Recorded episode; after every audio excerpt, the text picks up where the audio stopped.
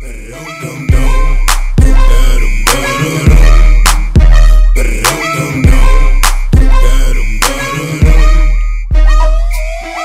noite, caros ouvintes e jogadores. Hoje vamos falar sobre a nossa nostalgia com jogos.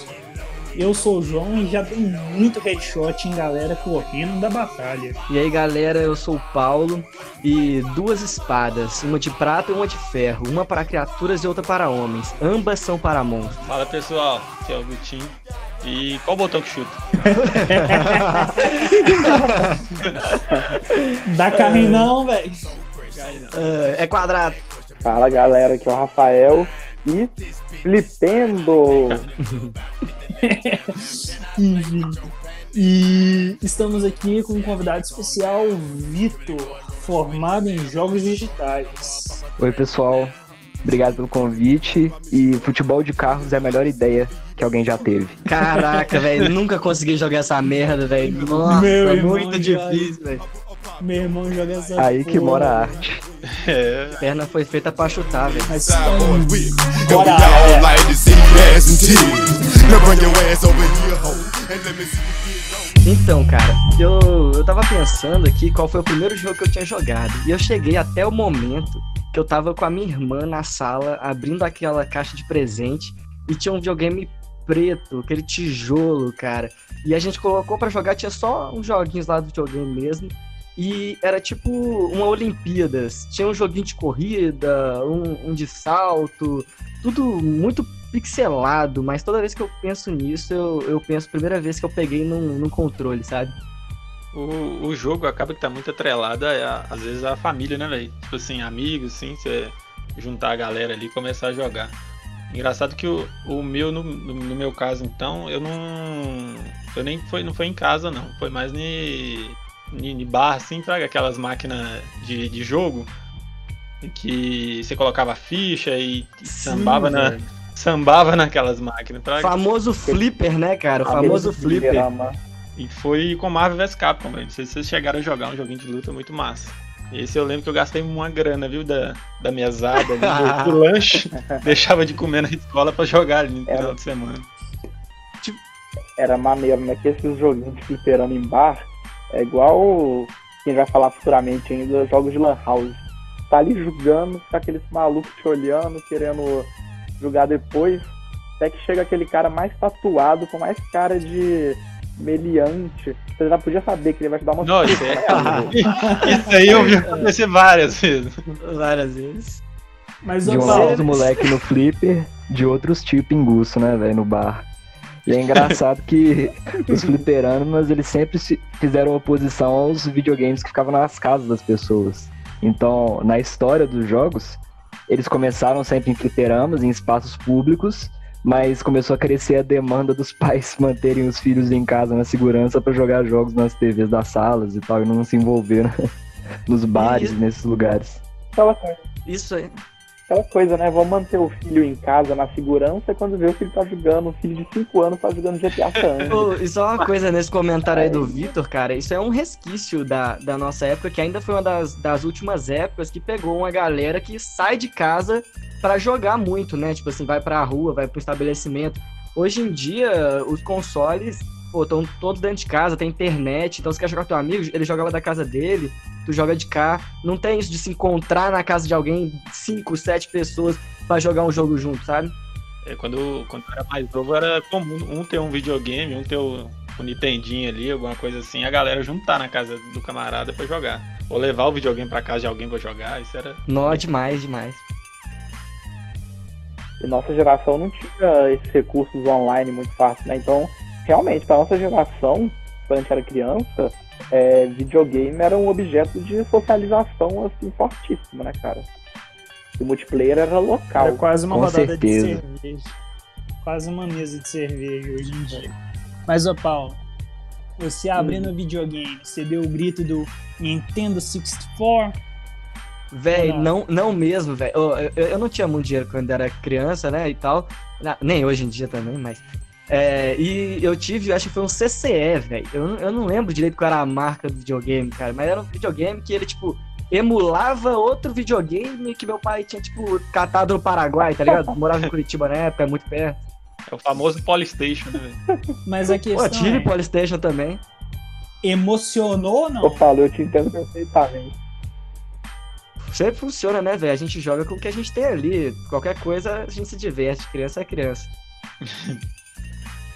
Pô, mas eu te entendo perfeitamente, porque meu primeiro videogame foi um que eu procurei esses dias. O Vitor até me ajudou a achar ele, tipo, na internet. Eu achei ele aqui em casa também, liguei. Ô, o negócio é bizarro, ele chama Game Boy. é o, o videogame, tipo, o, o console fica dentro da manete. Tipo, você conecta a manete na televisão e funciona. E assim, é só jogo grande, tipo aquele Ice da Muito bom Nintendo, esse. só que na versão Nossa! Sim, Caraca! mas é versão falsificada. Véi, você me remet... Tipo, Nossa, você me levou aqui pra bizarro. uma época muito antiga, cara. Ice Climbers era, tipo, muito maneiro. Eu jogava com a minha irmã direto, porque tem, tem pra dois, né, velho? Que jogo lindo, cara. Foi um dos primeiros é. hits da Nintendo, né? Inclusive, Bom, inclusive pós-quarentena, já, já falei e vou repetir. Vou levar meu PS2 e meu Game Boy pra casa do Paulo. Vai rolar jogatina. Sempre. Vai rolar. O meu, a minha, meu primeiro videogame, que nem era meu, na verdade, né? É, foi com meu primo, tinha um Play 1. Aí eu ia pra casa dele jogar e tinha até aquele GTA que você conseguia rotar e peidar no jogo, era visto de cima. É, era bizarro. Também. Mas, Mas foi ele e o Donkey Kong também, né? Que eles também tinham o. Não lembro a porra qual que era do videogame. Mas tinha que deixar ligado. Porque não, é NES. porque não dava nem pra salvar o trem. Então o trem ficou lá ligado assim, mais de um ano direto. Entendeu? Não tinha memory Nó, card, não dava pra salvar. Eu tenho, eu tenho O Nintendinho, velho. É o Nintendinho. é- Nessa época, não tinha save. Inclusive, curiosidade, o primeiro jogo a trazer o- a funcionalidade do save é o primeiro Legend of Zelda, no NES mesmo. O jogo tem a opção de salvar Caraca. e a pessoa podia continuar depois. Porque é um jogo muito grande, é realmente sem condição de fazer tudo numa sentada. Nó, Pois muito é. louco, velho. É. Mas esse Não, Donkey Kong é muito difícil, cara. Que jogo filha da puta, cara. Não. Nossa. Isso que eu ia comentar, que Donkey Kong, velho, era um jogo que a gente ia pra um, pra um sítio, eu e meus primos, ficava tipo assim, 3, 4 dias, o videogame fica ligado 24 horas, velho. Não desligava a porra do videogame. Pra zerar Pois é. o Donkey Kong 2, velho, pelo amor de Deus. Esse da. E essa época, caso tenha, caso tenha gente nova ouvindo a gente aí, essa época se começava uma chuva mais forte, sua mãe já berrava no seu ouvido pra tirar a tomada, senão ia queimar. E não é igual hoje. Ah, você fica jogando seu joguinho confortável. Essa época era barulheira de chuva, terror de raio caindo, medo de perder o videogame queimado e Desliga isso, menino, que a fia da Cida tomou um choque mexendo nesse joguinho aí. E fora as histórias, esse, esse, esse videogame vai estragar a televisão, você vai ver. Exatamente. Mas hoje em dia tem outra coisa, que é você tá jogando online e as mães não entenderem que não dá pra pausar uma partida online. E ela te chamando, vem comer porque o almoço tá pronto. E você é lá no meio da partida. Então tem um paralelo aí. Fica claro que você tem mais de 20 anos, você tá errado. Você tem que parar de jogar o jogo online e comer. Ah, Ainda velho, mais se você tá jogando um jogo de uma hora que você começou assim que sua mãe falou. Ah, tá saindo o almoço, tá, meu filho? Se eu sou a mãe de um caba desse, eu falo assim: o que, que esse jogo vai mudar a sua vida? Tá passando as matérias da faculdade? Já terminou tudo que tem que fazer? Então sai dessa merda desse jogo, pô, não vai mudar Vai nada. dar merda, porra. Não, mas a nostalgia ali é muito grande, filho. Você pegar um cara correndo e dar um headshot nele, você quer ficar o resto do dia dando headshot. Não dá não. Meu amigo, nostalgia é você cavalgar no cavalinho da Zelda, velho, lá. Naquele cavalinho maravilhoso. Eu nunca tinha andado num cavalo, nunca, velho. Não Nem sei se eu já andei. E aí, pela primeira vez no jogo, cara, eu tava lá andando pelos locais do meu cavalinho, velho. Aquilo foi tão maravilhoso pra mim, velho. E Cavalo é a gloriosa Epona, o nome dela. É mesmo. né? É isso, né? Epona, Epona. Então, já que a gente tá falando aí de Zelda, comecem aí com suas experiências com Zelda, porque eu não tenho nenhuma. Só ouvi a galera falar sobre. Cara, Zelda, quando eu comecei a jogar, Eu morava no. Quem aqui de BH vai saber, ali perto do.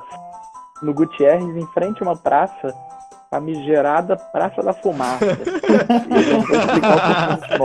Fica subentendido. Subentendido. Cara, eu jogava, jogava ali com um amigo meu, meu vizinho, a gente era brother assim, e pra mim foi maravilhoso quando eu peguei aquele jogo que parecia ser um universo de possibilidades. Que era o primeiro jogo assim, meio mundo aberto que eu joguei, e tá muito longe dos mundo aberto de hoje, mas eu pegava aquilo lá, parecia que eu entrava em um universo novo, que eu pudesse, que eu, sabe, gigante, que eu pudesse explorar onde eu quisesse e sei lá, podia pescar no jogo. Isso na época era uma coisa impensável. Um jogo que você tá ali matando inimigos, dá um rolê pra comprar uma vara de pesca, vai pescar. ô, Rafa. Pô, Ô, Isso aí, velho, o Vitor até Hum. pode falar um pouco melhor, mas eu acho que Zelda foi. É, esse que a gente tá falando do Ocarina of Time, né? Foi um, um dos primeiros jogos a trazer essa perspectiva mundo aberto, que parecia mundo aberto de verdade, velho. Não tinha isso antes, eu acho. Uhum. E, e, além disso, os jogos de hoje em dia se inspiram em certas, é, certos modos de fazer isso que esse jogo usava e ot- otimizaram, né? Mas continuam usando uma fórmula é, embasada ali, né? Eu- O Vitor talvez sabe mais. Hum. Ou Zelda foi pioneiro mesmo nessa questão de mundo aberto e muito antes do Ocarina of Time. É, o próprio, o primeiro Zelda, o Zeldinha, né, de, do Nintendinho, do NES, é, ele mesmo já tinha um mapa enorme e você joga hoje em dia, você pensa, meu Deus, como colocaram um mundo tão grande e recheado de, de interações, inimigos e conversas é, numa memória, num processamento, num poder tão pequeno que era o Nintendinho lá daquela época, lá atrás. E claro que é, essa, esse modelo de mundo aberto foi persistindo, porque a gente continua com os acertos, né? Isso que é impressionante na, na franquia de Zelda, é como que eles já eles acertaram, era acerto atrás de acerto, sabe? E numa época antiga que num, o game design era uma coisa muito nova, então não tinha referência, não tinha estudos, não tinha exemplos de como fazer as coisas. Então era muito experimento, cada uma franquia, cada franquia ia para um lado e a do Zelda ia para esse pra essa parte do mundo mesmo, né? Explorável, um mundo grande. E com certeza é exemplo para qualquer jogo que siga minimamente próximo nessa direção. Eu acho que dá pra exemplificar, velho, o quanto Zelda era foda. Com um argumento só, a pessoa já entende. Você lembra do controle do, do Super Nin- do Nintendo 64? Que era uma nave espacial ridícula, velho, que tinha um gatilho embaixo, um analógico no Aham. meio. Era uma merda aquele controle, velho.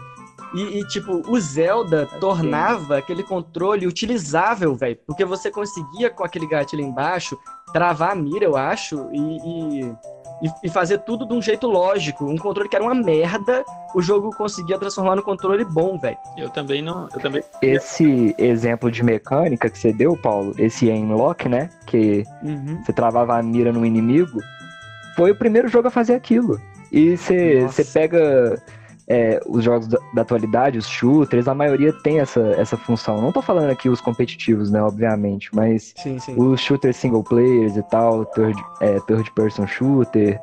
é, então é uma, você só entende a influência que a franquia Zelda tem nos videogames quando você joga eles e pensa, meu Deus, então é daí que vem isso. Sabe aquela sensação, tipo, ver um filme muito clássico que você nunca tinha visto?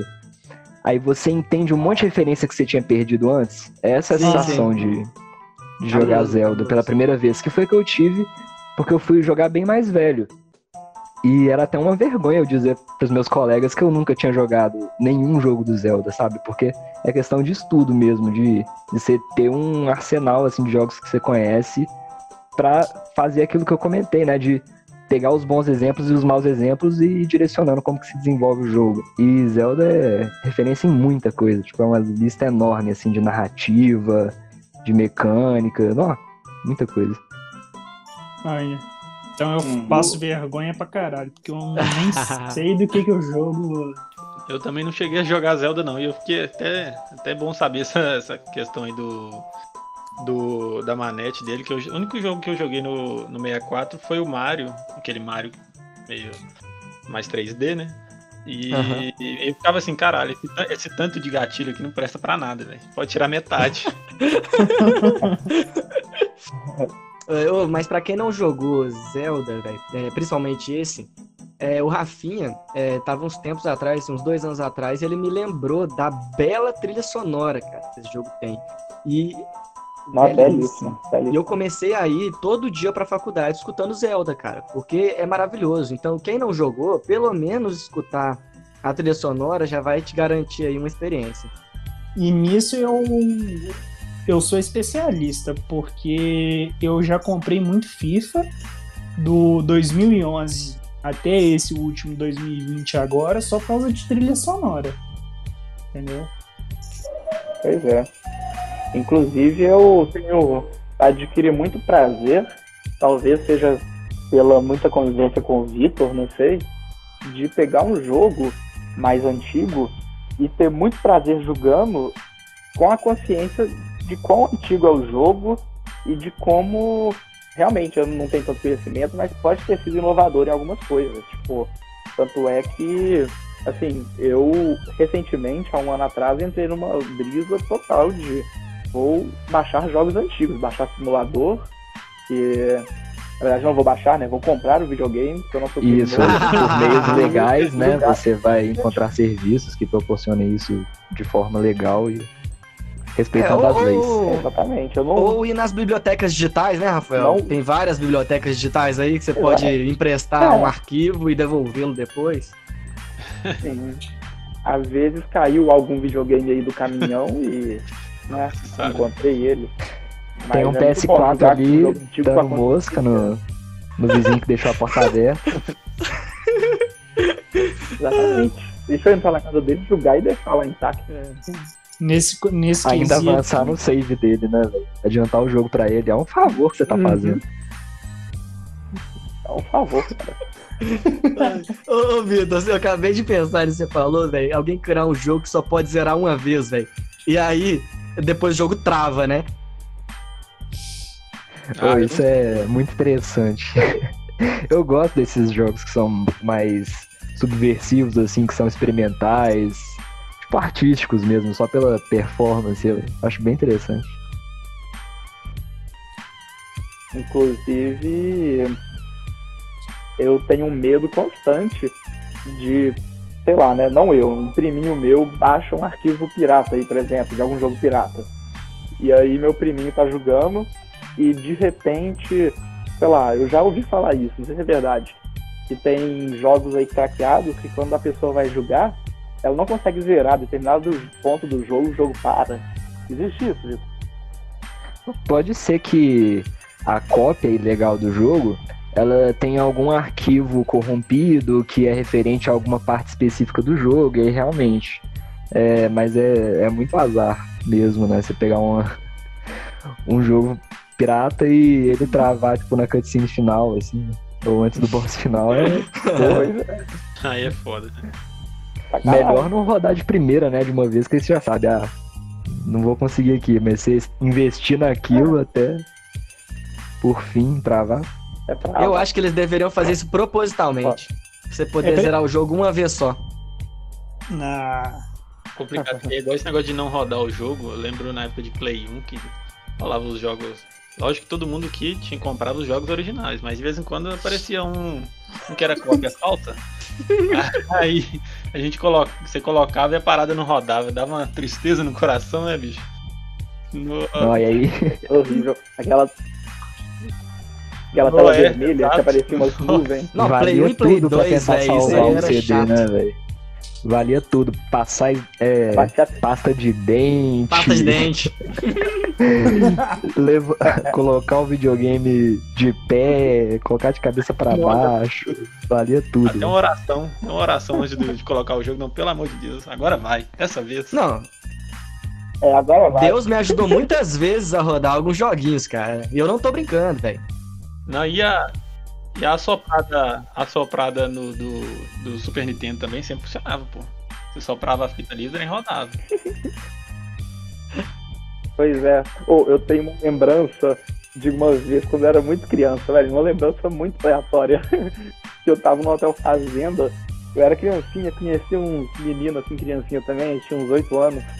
E a gente, e ele tinha levado o Playstation dele pro, pro Hotel Fazenda.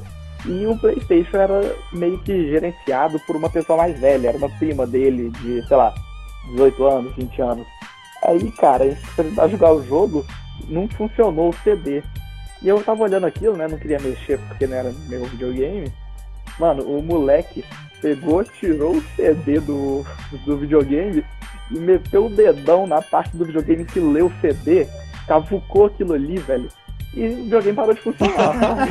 Nossa, Caralho, ele meteu o dedo no leitor do videogame. do, lei- do leitor, velho. E eu lembro da prima dele chegando, tipo, gente, que não tá funcionando?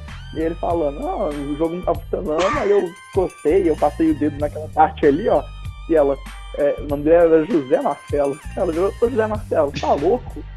Pô, você estragou o videogame, você não coloca dedo ali por Você tá nada." maluco? E eu, tipo, nossa, fudeu, ainda bem que não Quer saber, meu. prima? Quer saber? Quando não funciona, eu meto logo o dedo mesmo, tá ligado? Era só um jogo que não tava funcionando, mas eu fui no videogame mesmo pra não ter dúvida. É, eu resolvi bater o martelo aqui no videogame à toa. Esse videogame ordinário. Aproveitando ainda, velho, o tópico de, desses jogos mais antigos, né? Assim, da- mais da- quando já era menor, é, tem Pokémon, né, velho? Pokémon influenciou aí toda uma geração, ainda influencia bastante. Mas na nossa época era aquela coisa de ir pra escola, ficar com, com os amiguinhos, tipo, próximo. Aí tinha uma época que tinha um cabinho que você podia juntar os Game Boy e, e jogar junto. Eu, eu, eu joguei bastante o, o Pokémon, porque nessa, nessa época que tava, que tava na moda aí, né? A minha tia foi pros Estados Unidos e voltou.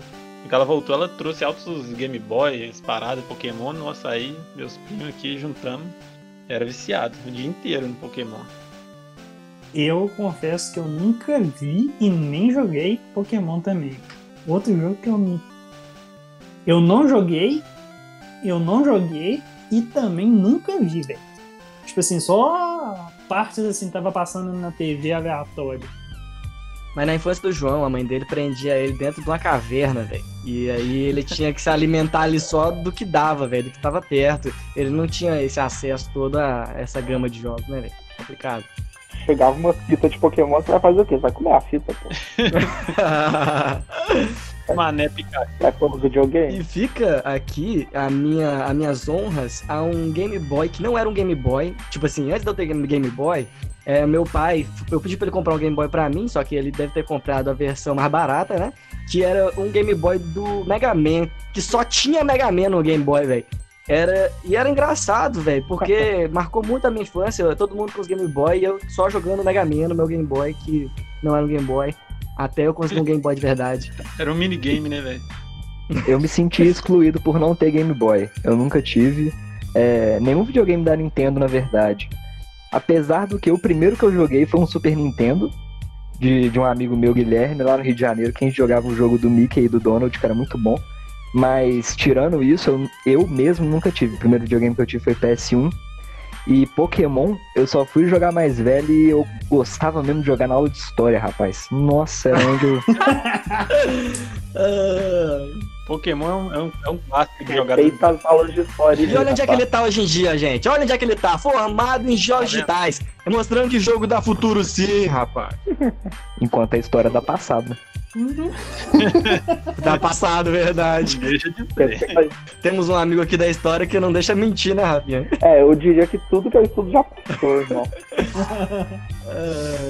Mas eu compartilho desse sentimento do, do Vitor, porque eu comecei no Play 2, velho. Então eu já me senti muito frustrado por não ter um videogame. Era muito bom reunir na casa dos amigos e tal, dos primos, mas tipo assim, rolava aquela inveja. Porra, eu queria ter um trem desse na minha casa, fraga. Ah, e, e tem aquele fator também, né? De que você vai na casa de alguém jogar o videogame dela, provavelmente vai apanhar pra caralho no videogame. Tipo, o famoso dono do jogo. Não, e melhor, isso né? eu quero Pô, trazer um comentário. Manete 1 é sempre do dono da casa? Claro, claro. Ah, é uma questão de etiqueta. Etiqueta. A minha é questão de etiqueta mínima. Não, a não ser que você seja o macho alfa ali. E aí você tenha toda a moral de pegar a manete 1 dele e dar pra ele a manete 2. Mas aí é uma questão subversão de valores aí. Ah, mano, se pra mim eu vou na casa. Eu ia na casa de um amigo, ele me dava a manete 1, pô, já ficava grandão, velho. Já ficava folgado. Já sei que aquele amigo Tá ligado? não- Exatamente, exatamente. Pô, velho, Ó, mas tem essa não. tem também que ver o que, que significa ser a manete 1. É só estar na primeira entrada do videogame ali ou é ser a melhor manete? Porque sempre tem uma que é defeituosa, né, velho? Nossa, tem mesmo, velho, tem mesmo. Depende. Isso é um ponto. Mas pra mim a manete 1 significa ser o cara que vai mexer no Isso. menu do jogo.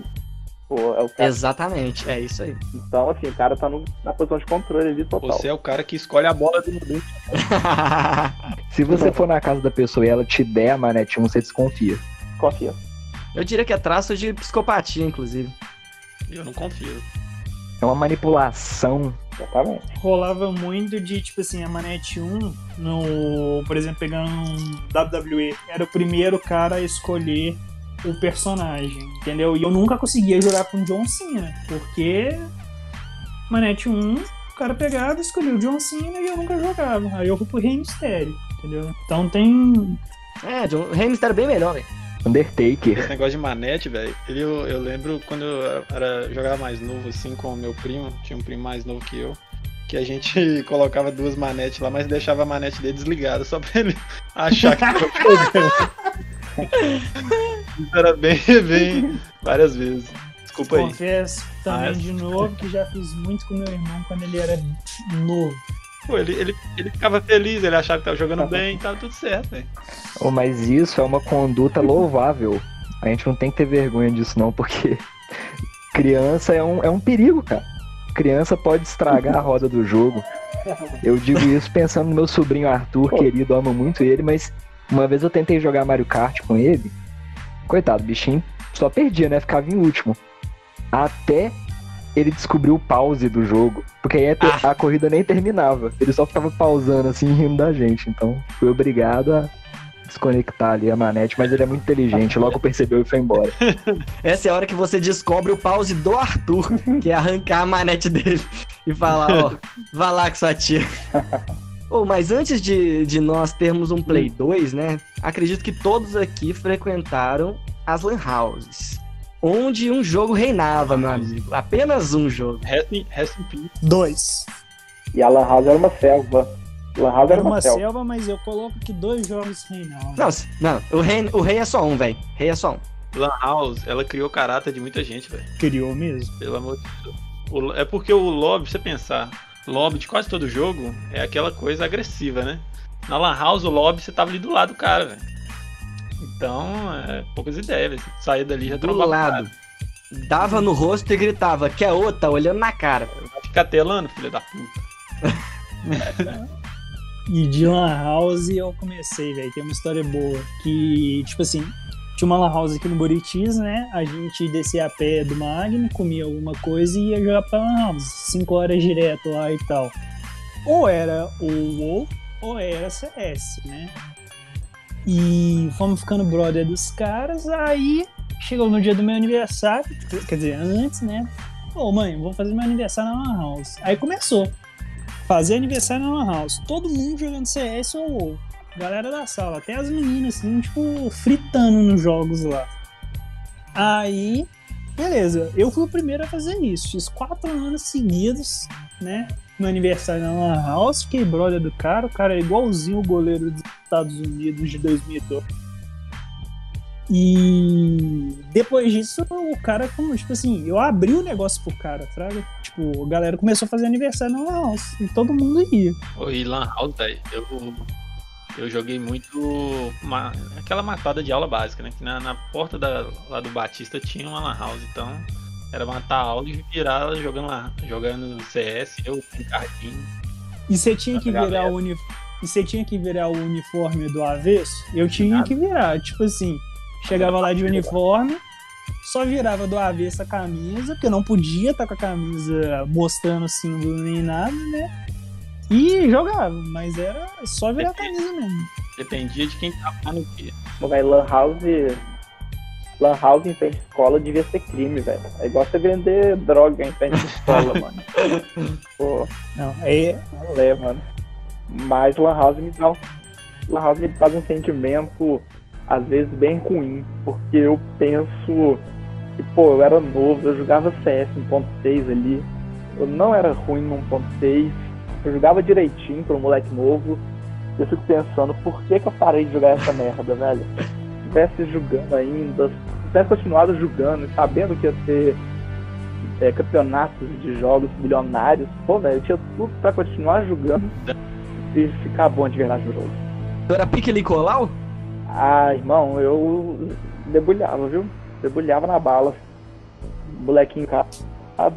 Mas o em sua né? defesa, Rafinha, os CS foram lançando os outros. Por isso que o 1.6 morreu, apesar de ser o melhor. E agora tem o concorrente, né? Saiu o Valorant aí, tô vendo que a galera tá migrando bastante, porque é um concorrente Tá numa. direto, né, pro CS. Tem que, é, tem que ver se não vai virar um Overwatch da vida ou se vai realmente concorrer com. Não que o Overwatch tenha pouco público, nem que seja ruim. Mas o público do CS não migrou pro, pro Overwatch, por exemplo. Tem que ver se o público do CS vai dar uma migrada, né? É, não, mas Mas o Valorant ele é como se fosse o filho do CS com o Overwatch. Ele tá, se for pensar assim, ele tá muito mais próximo do CS do que de Overwatch, sabe? Os caras são espertos, né, velho? Muito esperto. Aí você pega dois jogos que fizeram sucesso, faz uma mescla deles, pronto. Claro, com uma equipe muito competente e muito dinheiro injetado, né? É tipo você fazer um filho com a vizinha. Ô, João, já falei pra você não trazer coisa da sua infância pra cá, cara. Por favor. Ah, foi abortado.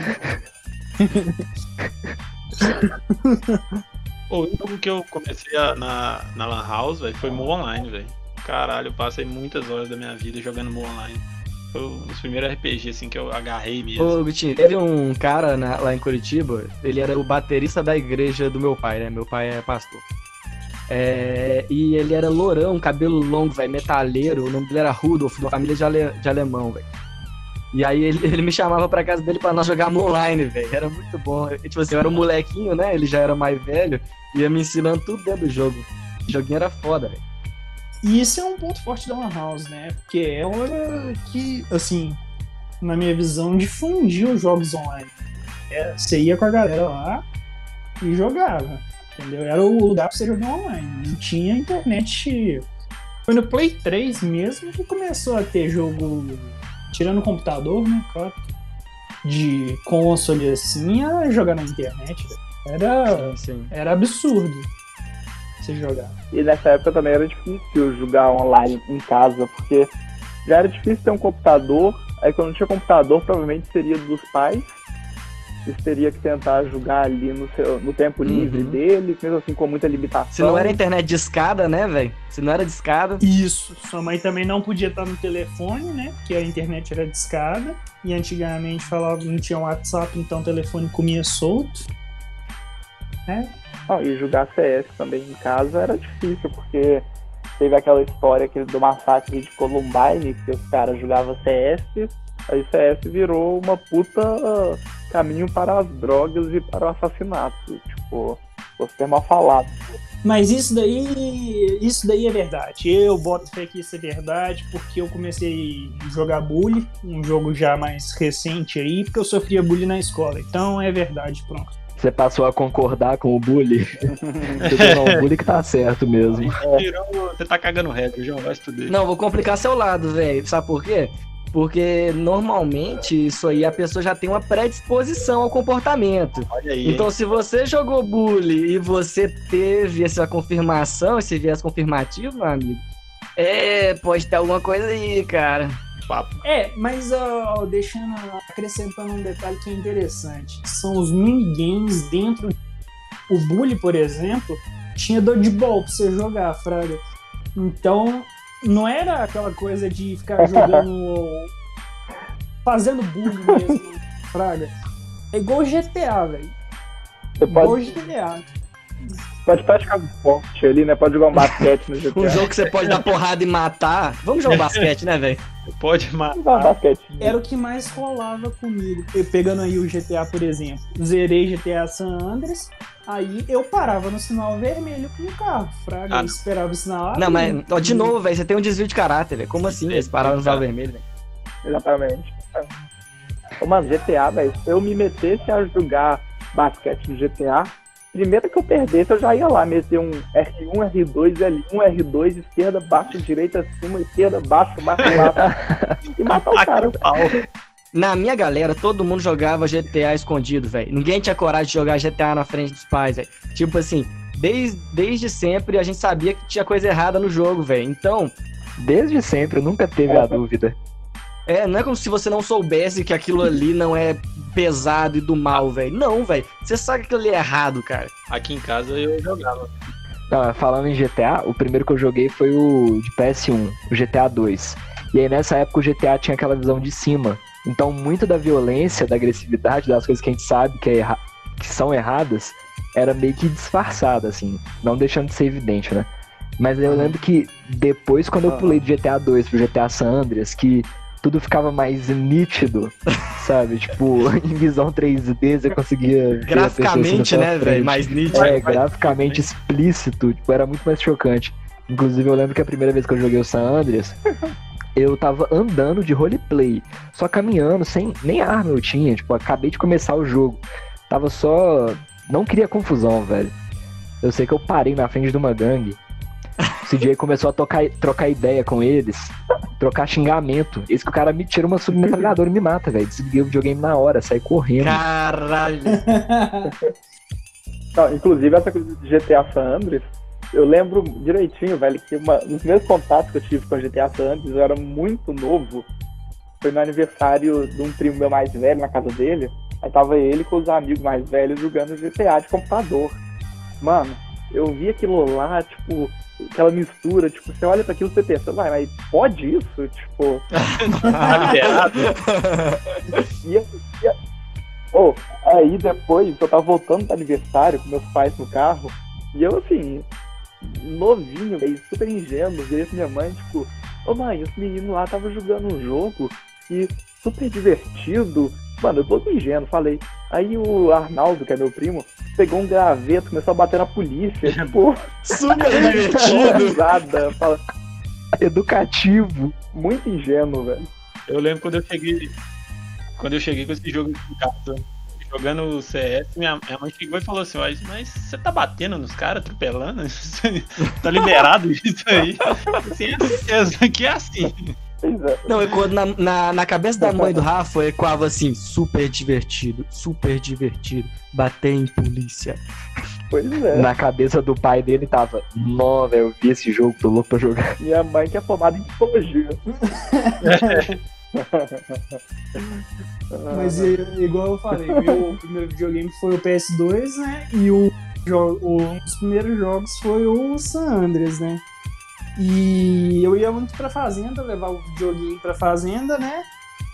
E, tipo assim, quando você morria, você ia parar na frente do hospital, fraga. Aí tinha uma galera lá, eu começava a matar os caras. E o CJ, na hora que você, tipo, derruba alguém no chão e começa a pisar, ele pisa de um jeito bem engraçado. E os meus pais estavam dando pala daquilo. entendeu? Tipo Tem assim, swing, né, velho? Tem, tem swing no, Oh, na é. batida dele. É, é, os caras mortos no chão e, tipo assim, todo mundo rindo, fraga. É, foi bizarro isso, mas. E no CS também, velho, não sei se vocês já fizeram, é pegar o carro e dar, uma, dar um rolê pela, pela estrada, escutando um, um sertanejo lá, tá ligado? Um country. Não, sertanejo é o caralho, velho. Sertanejo. Muito bom, velho. Boa demais, pô. O Rádio Los Santos na veia. As mel- A gente fala que o GTA, obviamente, é um jogo muito violento, mas não necessariamente as coisas violentas eram as mais legais. Eu, particularmente, eu gostava muito de pegar um carro, botar na rádio, na K-Dust, que tinha, tipo, uns rock country, assim. Aham. E só ficar dando rolé pela cidade, usando aquela manha de carros voadores, ficar voando com o carro, aquilo era mó brisa, era o que eu mais gostava de fazer. Além de capotar os carros. Ô, velho, GTA era um jogo tão legal, velho, que eu acho que eu zerei ele só uma vez por obrigação. Porque a minha vontade era entrar no jogo e fazer Não, qualquer coisa, cara. Eu adorei, peguei um gosto pela história, velho. Eu zerei várias vezes GTA. O Adorava. todo dia na escola chegava assim, ô, sabe o que eu fiz ontem? Zerei GTA San Andreas. Todo dia, velho. Ah, Eu adorava, mano. Eu tinha mil, mil saves. E muito bom. trazendo aí, né? Todo mundo aqui gosta muito de rap. E o GTA San Andreas tem uma história aí com rap, né?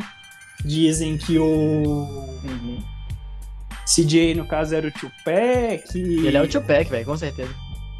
É, Tem gente que fala que não. O Big Smoke era o Notorious Big, o Ryder era o. Ah, tem- não, velho, mas se não for, é totalmente inspirado.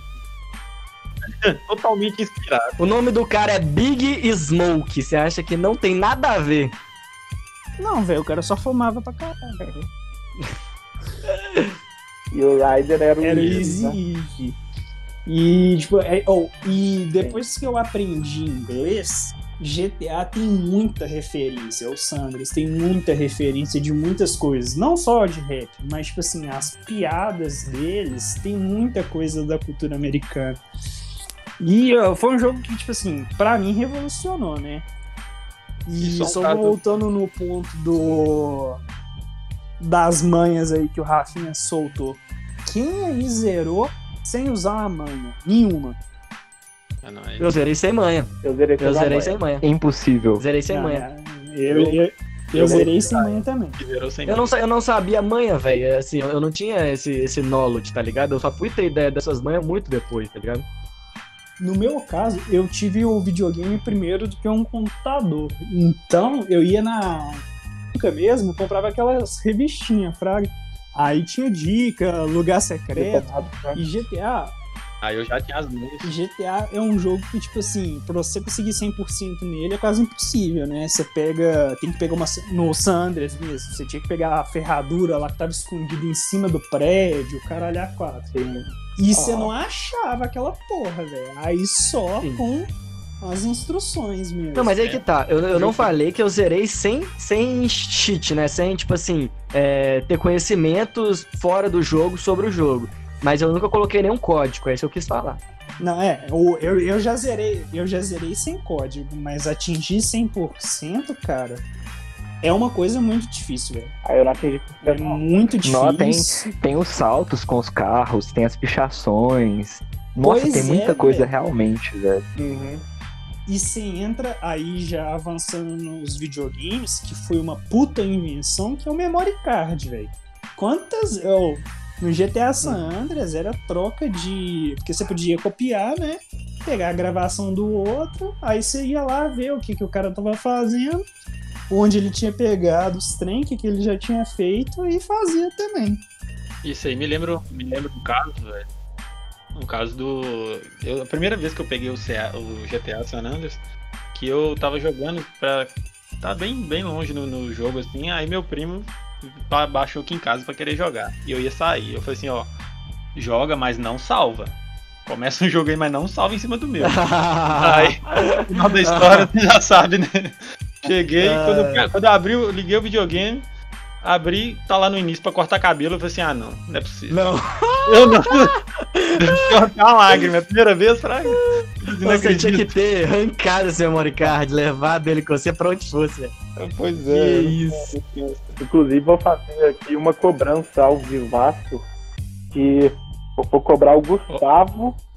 Quem é sabe, quem- quem é o, o Gustavo sabe que eu tô falando com ele. Eu emprestei meu Shadow of the Colossus e meu Castlevania pra ele. Nunca mais vi de volta. Esses dias instalei meu PS2 aqui em casa pra lembrar os jogos. E ia muito jogado esse Não, mas jogo. que jogos maravilhosos, né. Rafa? Ao vivaço, ao vivaço. Vou te pegar, Gustavo. Velho, e você falou em Castlevania, outro puta jogo, João. Demais, demais, demais. Muito bom. Ótima série na Netflix também. Pois é, o jogo é tão bom que virou uma série, igual The Witcher também, né? Virou É. série.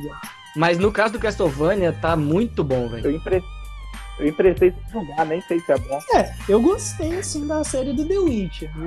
mas Não, The Witcher aqui. ficou ruim, velho. Galera, olha, não vejam The Witcher. Quer dizer, vejam The Witcher, parem no episódio 5, não precisa ver o resto. Se quiser assistir o último, só pra assistir a segunda temporada.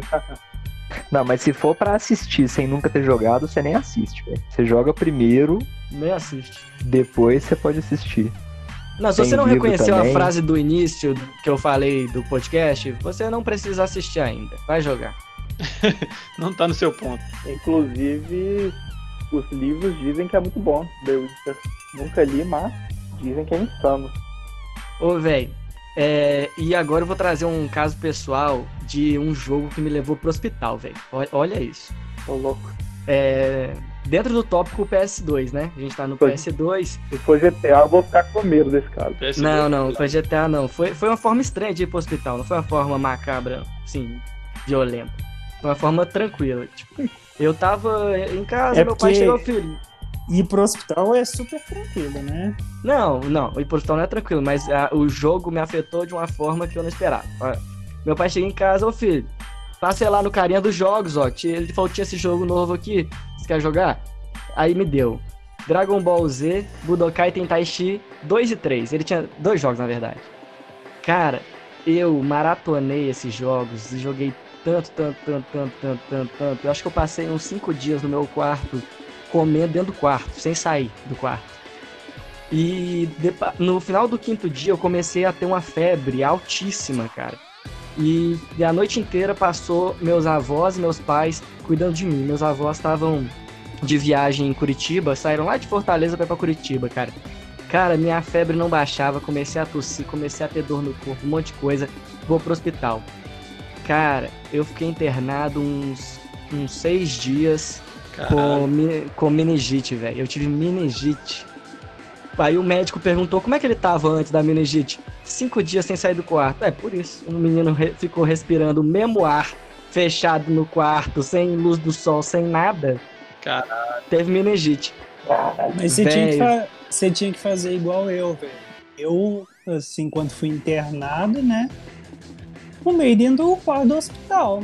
Entendeu? Você tinha que ter levado o videogame lá pro quarto do hospital e continuar Ô, jogando. velho, assim, eu não, eu não sei direito todas as coisas do- da sua questão no hospital, mas eu tava tão mal, velho. Que eu ach, acho que eu achei pela primeira vez na minha vida real que eu fosse morrer, velho. Você ia empacotar. É, eu achei que ia morrer real, assim, meus pais acharam que ia morrer real, assim. E o médico falou, ah, velho, vamos torcer pra ser a meningite mais leve, porque se for a braba mesmo, tem, Subiu. tem possibilidade dele morrer de verdade. Aí, graças a Deus, eu, eu consegui ficar de boa, velho. Mas o jogo era tão bom que me fez ficar nessa doideira, velho, de jogar sem sair de casa, sem sair do quarto. Acabei adoecendo, velho, de tanto jogar. Então, cuidado, crianças. Videogames matam. Deixa uma mensagem. O Ministério da Saúde adverte: videogames matam. Isso me lembra um caso de CS, que o cara é, foi morto por uma criança, né? É, no CS, ele descobriu onde a criança morava, foi atrás e matou a criança. Nossa. Véi, já, já disse pra você parar com essa merda de tentar falar que o jogo ensina a matar, velho. Se não, faz um jogo de médico, que a gente vai ter um bocado de médico aí na, no mundo. É, isso é malorota, né? A gente, a gente fala, mas a gente sabe que realmente não induz a violência. Esse discurso tá até batido, assim. que acho que qualquer pessoa entende, né? Será que pra alguém fica a dúvida ainda? Vocês acham? Bicho, eu joguei o In Eleven pra caralho. O In Eleven 2002, velho. Um dos melhores jogos que eu joguei de futebol, cara. Grande. Eu não, não sou esse jogador todo, velho. Eu devia ser o Pelé, se, eu, se fosse. Nossa, se, se fosse comparar a quantidade de, de, de FIFA ou de Wing Eleven que eu joguei pra, pra minha qualidade no futebol, rapaz, Neymar era pouco. não, velho, no In Eleven você podia jogar. Você podia jogar com Vampeta, velho.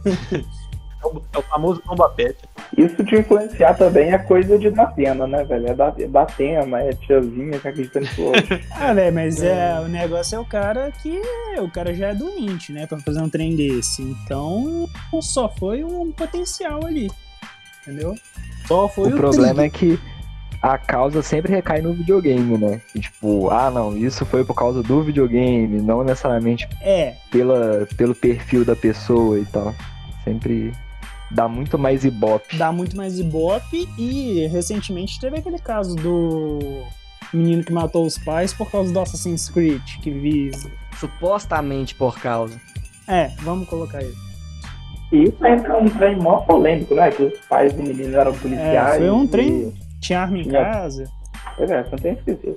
É, aí, matou não foi por Acho, que- acho que o João tá querendo. de- de- João, João é um, um intruso aqui, né? Um espião, tá tentando difamar o videogame aqui. Já deu Porra, pra tá entender. tentando denigrir o videogame, caralho. Já deu pra entender. Mas continuando no negócio do, do, Wing Eleven, o Wing Eleven, eu joguei demais aquele Master League, modo carreira no FIFA.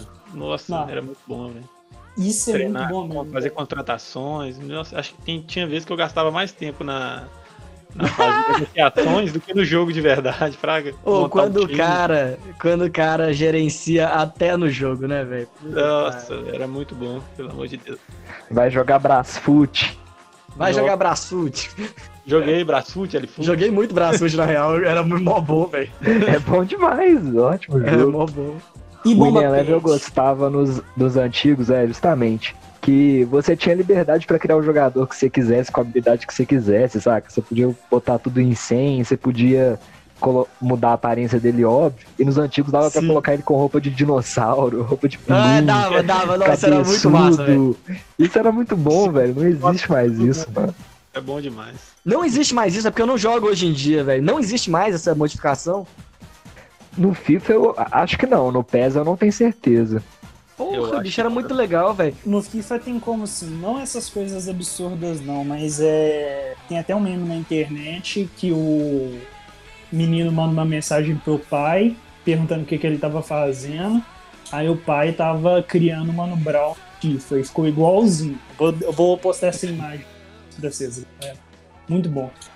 Ah, sem, sem dúvida a customização é melhor atualmente do que antigamente, mas velho, a roupa de dinossauro era sensacional, mano.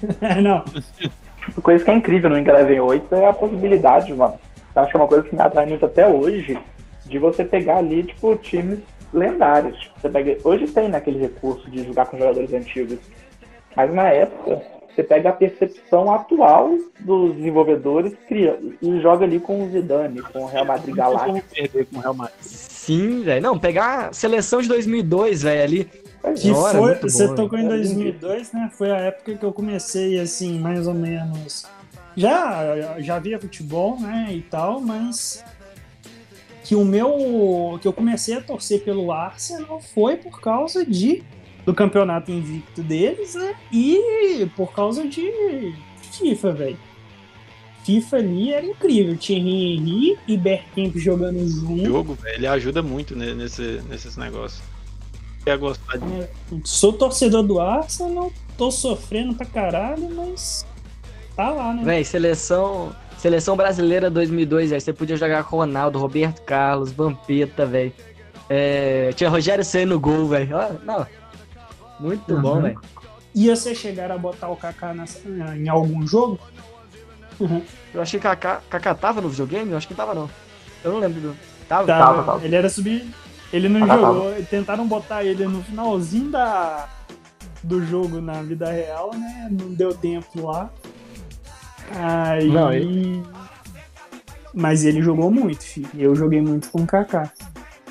E os jogadores que não são licenciados, aí eles mudam o nome, assim, uma sílaba pra Nossa! É, famoso Cardoso, né, Time brasileiro, velho. Famoso Tipo Cardoso, no velho. PS1. No Artilheiro, pô. PS1 não tinha o Cafu na seleção, não, tinha o Facu. O Facu era. Não, e antigamente tinha um Alejo que claramente era o Pelé, né, velho? Ah, Todo mundo Não. fraga que era o Pelé, é. honrosa. Não era o Pelé. Dizem que era o Bebeto. Não era O o. Alejo era o Bebeto? Nem fudendo. Nem, Era o Bebeto. nem tá tirando. Verdade. Velho, Nah. Juro pra Ale... Tinha o Romário também, que era Alejo cara. era Alejo, velho. Tem até uma música que eu vou caçar aqui que fala do Alejo. Ninguém se compara a ele, não. Nem Pelé. Pô, mas, mas esses jogos, assim, às vezes sempre influencia você a gostar de outras coisas. Por exemplo, o, eu comecei a gostar e acompanhar a NFL depois que eu, por acaso, assim, comprei um o NFL Street, que era o jogo de futebol americano no estilo, tipo, os caras jogavam na praia. Aí eu nem, quando eu peguei o jogo, eu nem sabia como é que era, o, como é que funcionava o jogo, né? Como é que fazia ponto, como quem que ganhava, como é que era. E a partir do- de jogar, eu fui aprendendo, aí eu criei interesse de ver, de ver os jogos na televisão, e hoje em dia eu sou fã. Que bacana. Nossa. Pode, influi em coisas muito legais, assim, né? Esse, esse jogo de esporte pra caralho, principalmente. Você joga ali com o cara que você gosta, velho. Você tem uma, uma história com ele no jogo, além das coisas que ele faz na vida real, é muito foda, né, velho? Mas Exato. e a sensação do cara que é jogador profissional e ele tem o overhaul dele lá 65? Como que vocês acham Ah. que é? Foda-se o cara, velho. Tipo, pra mim, o jogo pode pôr o número que ele quiser, velho. E o cara tem que aceitar, velho. Foda-se. Ele vai jogar. Acho que muita gente É. fica ardida por conta disso, viu? Mas acho que o negócio é engolir o É, orgulho e, e tentar melhorar Mas pra se- subir a pontuação lá nos próximos. É. Se ele, se ele jogar melhor, vai mudar alguma coisa? Ou, tipo, assim, a pontuação dele no jogo? Né? Se ele jogar pior, a pontuação do jogo dele vai ter afetado? Né? tipo, o maluco tem que estar ciente que é um joguinho, velho. Tipo, Não, a gente não, gosta de jogar, dia- mas. Hoje em dia, tipo, no FIFA, por exemplo, tem atualização quase toda semana, fi. E tem. Assim, eu ia ficar feliz, velho. Eu ia ficar feliz que eu ia poder ser jogador low profile. Você já ganha dinheiro, você pode relaxar. Se o overall é 65, Pô, só de estar no FIFA, né, velho? Já ia ficar tranquilo. Exatamente. Pois é. Tá no FIFA já. Aproveita que o overall é baixo e faz o que É verdade, você, é, tira o peso das costas, né, velho? Quer dizer, se tirar, né? Porque como eu falei, se eu fosse jogador profissional, eu ia estar cagando pra essa merda, velho. Tipo, velho. O que importa é que eu tô fazendo coisa- campo, velho. É, tem muita coisa mais importante. Sem falar que Gutinho e João vão me entender. Gutinho e João vão me entender. Que o que tirou o título da Libertadores do Cruzeiro Ah. de 2009 foi no ficar low Foi. profile, irmão. 100%. Ah, Zero discussão, pô. já começou. Eu, Ah, se você não, não restringe a pauta a não falar de Cruzeiro, os caras já vêm com o Cruzeiro, velho. Não tem como. Alex 10. Oh, mas é, além disso, aquele gol do Kleber que ele falou Ah, não, que não, não, não. não, pa- pa- parou o Cruzeiro. Parou o Cruzeiro, velho. Não, Chega, não vai, vai- vai virar Cruzeiro. Não, não, não. Não tinha Vamos- Cruzeiro nessa época no Ineleve. É, mantendo o PlayStation 2. Trazer um jogo aqui que me, me mudou como homem. Dois jogos que mudaram como homem. Olha, God of War 1 e 2, rapaz. Por grande quê? jogo. Porque o Kratos, aquele homem fantástico, podia, entre um ambiente e outro às vezes, ir pro ambiente secreto ali do lado, cara. Uma, às vezes um quartinho. E lá ele tinha seu momento de amor ali. Ele e é o famigerado macho alfa, né, velho? macho alfa, cara. Aquilo ali, velho, tipo assim, foi o primeiro jogo que eu vi um personagem que era sexualmente ativo no jogo, tá ligado? GTA, pô. Ah, porra, GTA. É, Não, mas. GTA na época ficava no, no carro meio de chavado. O- o- o- no God of War era uma parada aggressive, velho. Tipo assim, É, do jogo é fora, né? é, você conseguia ver os bagulhos. Assim, não conseguia ver o.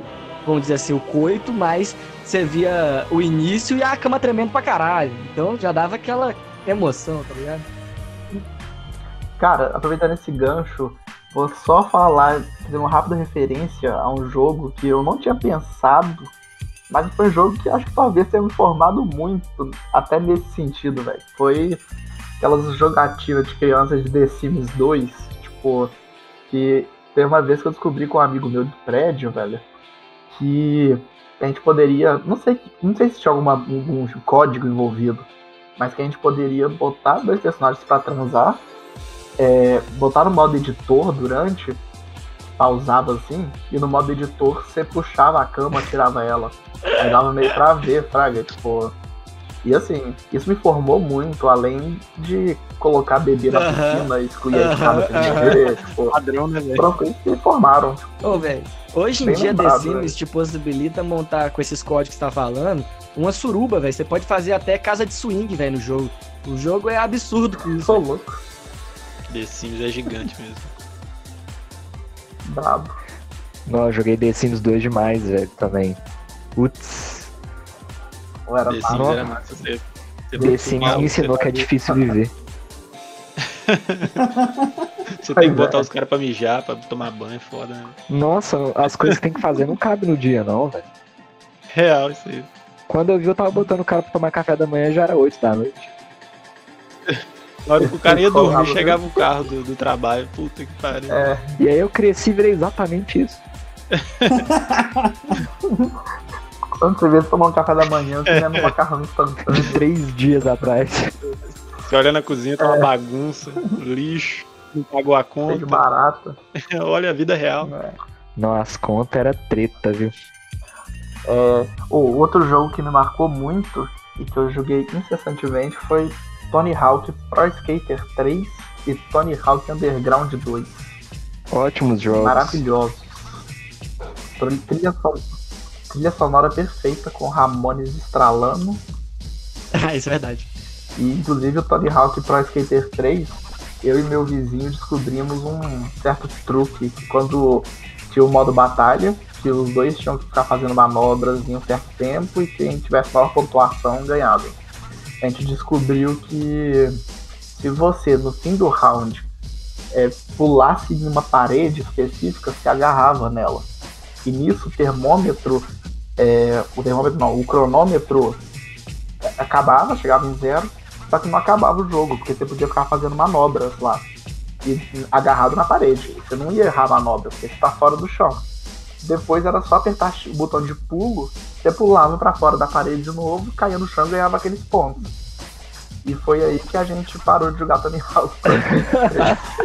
Quebrou o jogo, né, velho? Ô, mas Nunca mais jogamos. Os Tony Hawks, eles sempre foram meio desbalanceados na, na questão do multiplayer. Eu lembro que no Underground 2 também tinha um macete meio parecido, que era assim, né? Tinha o cronômetro, quem fizesse mais pontos ganhava. O que que você que que você fazia? Você pulava, apertava quadrado pro cara fazer um giro com, com o skate, pegava o skate na mão, caía no chão de pé, aí depois pulava, ficava nesse ciclo, porque aí o cronômetro da manobra não fechava, então ficava uma mano- manobra infinita. Oh, e é o tipo de coisa assim que no momento que um descobre, todo mundo passa a fazer e acaba a graça do jogo, velho. Ah, acaba o jogo. Mas fora isso, fora isso, o Tony Hawk é muito bom. O Underground 2 ele tem a- as destruições das fases. Esses secrets era muito, muito A massa. história é maravilhosa, né? E aquela, aquela dinâmica de de cidade pra cidade, ela era incrível, né? Pro mundo inteiro, tipo. Espalhando o caos. Mas eu tenho que apontar uma crítica aí à trilha sonora do jogo, embora a Rafinha lembrou que ela é genial, eu tenho que trazer uma crítica. Como que me faz um jogo de skate e não coloca uma música do Charlie Brown Jr., velho? Uma música, cara. Perfeita colocação. Que, que toque. Inclusive, no momento, inclusive vai lançar um Tony Hawk novo aí atualmente, em 2020, e tá tendo uma petição online pra colocar um personagem joga- jogável Nossa. Claro, é um Tá absurdo esse personagem não tá dentro, velho. Eu tinha ouvido falar que ia ter a trilha do Charlie Brown, mas se tiver o chorão, velho, vou comprar o videogame que for pra jogar esse trem. Se tiver o chorão, eu vou chorar, né, velho? É. Se tiver o chorão, eu vou Pô, dar um soco no total. camelo.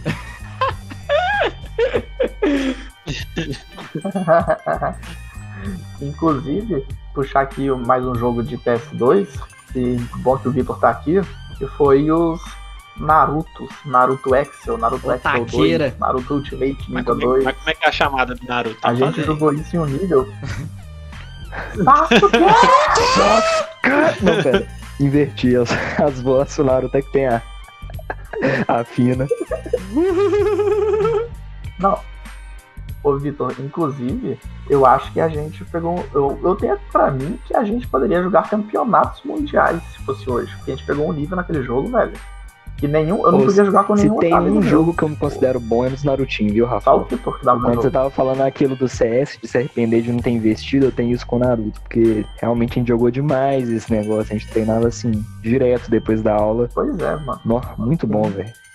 Conheço, conheço um cara aí do grupo também que quase foi profissional de outro jogo aí, só que de tiro. E aí, Ah. ele não quis investir na carreira dele, né? Não, eu, eu cheguei a jogar muito, aí já passando um tempo pra frente no Xbox, né? O MW2, velho. Eu, MW2. nossa, eu jogava demais online. E cheguei a participar de clã, fazer competição. Era até bem conhecido, assim, o, o meu clã na, na turma do, do Xbox. Salve GD, GDB, Lobo, a galera. No- mas só que só que eu entrava, jogava bem, jogava muito bem e tudo mais, mas entrava mais pela zoeira, pra ficar rachando os bicos, zoando nos treinamentos, do que pra propriamente jogar. Apesar que quando ia no campeonato a gente Você era o, bala, você era o E balada. nisso é. eu trago. Eu, eu trago até uma história do MW2 também, né? Que era o modo que você jogava. Não era nem online, você jogava duas pessoas, né? E tinha aquele maldito daquele Jugenal. Jogando. Aí a gente, é, a gente apelidou ele de Juju. E, velho, ô, sério, eu e meu primo Arthur, ele vinha, ele vinha pra casa direto, eu ia pra casa dele direto, velho. Foram seis meses, assim, pra gente passar da fase. Sério, só por causa desse bicho. Era o último carinha que ele tinha que matar. E foi uns seis meses. Aí, beleza. Passando a primeira vez, veio aquela emoção do caralho. Aí, vamos jogar de novo. Passamos facinho. Vamos jogar de novo. Passamos facinho. É, MW2 foi um trem. Mas MW2, uma, da, uma das vezes que me deu mais emoção assim foi porque se, se você fizesse um kill streak de 25, você soltava o Tactical Nuke, né? Que acabava com a partida. E a primeira vez foi emocionante. Nossa Deus, saiu. Tava quase uma lágrima do olho. Mas depois, Nossa. igual você falou, depois você vai treinando mais, vai pegando mais a mãe, era até, era até frequente, assim, de certo modo. Aí você começa a fazer coisa diferente, velho. Eu não peguei tanto MW2, eu joguei muito assim, não joguei online, mas joguei em 3, né? E aí era tipo assim, galera começava a pegar, tinha umas armas lá que eram assim, batata de você fazer matar todo mundo, né? MP7. E pegar o Moab. Eu peguei o também Moab. Moab. MP7. Você Peguei Moab. Moab, que era tipo uma bomba atômica e acabava a partida, né? É basicamente a me- a mesma situação, só que no MW2 era UMP, o MP45 e no, e no MW3 era MP7, né? Era, era dos viciados, eram essas duas armas. Só que aí, velho, Tinha que matar quanto? 25. No MW3 era 25. Ô, louco. Aí a galera, tipo assim, meio que ah, ao invés de desistir do jogo, começava a jogar, tipo assim, de sniper, é, dando quickscope, que era tipo, você apertava rapidão a mira, nem aparecia a mira da O sniper. Quickscope também que veio do MW2. né? Pois, é, com a Intervention, né? Aquela arma desgraçada. Aí a galera começava a inventar novas coisas pra fazer, que tipo assim, só valia na partida, tipo, você tá em cima de um lugar, pular, girar, dar um 360 e atirar com kickscope, né? A galera não desistia do jogo, eles ficavam lá reinventando, e o jogo foi durando, durando, durando por causa disso.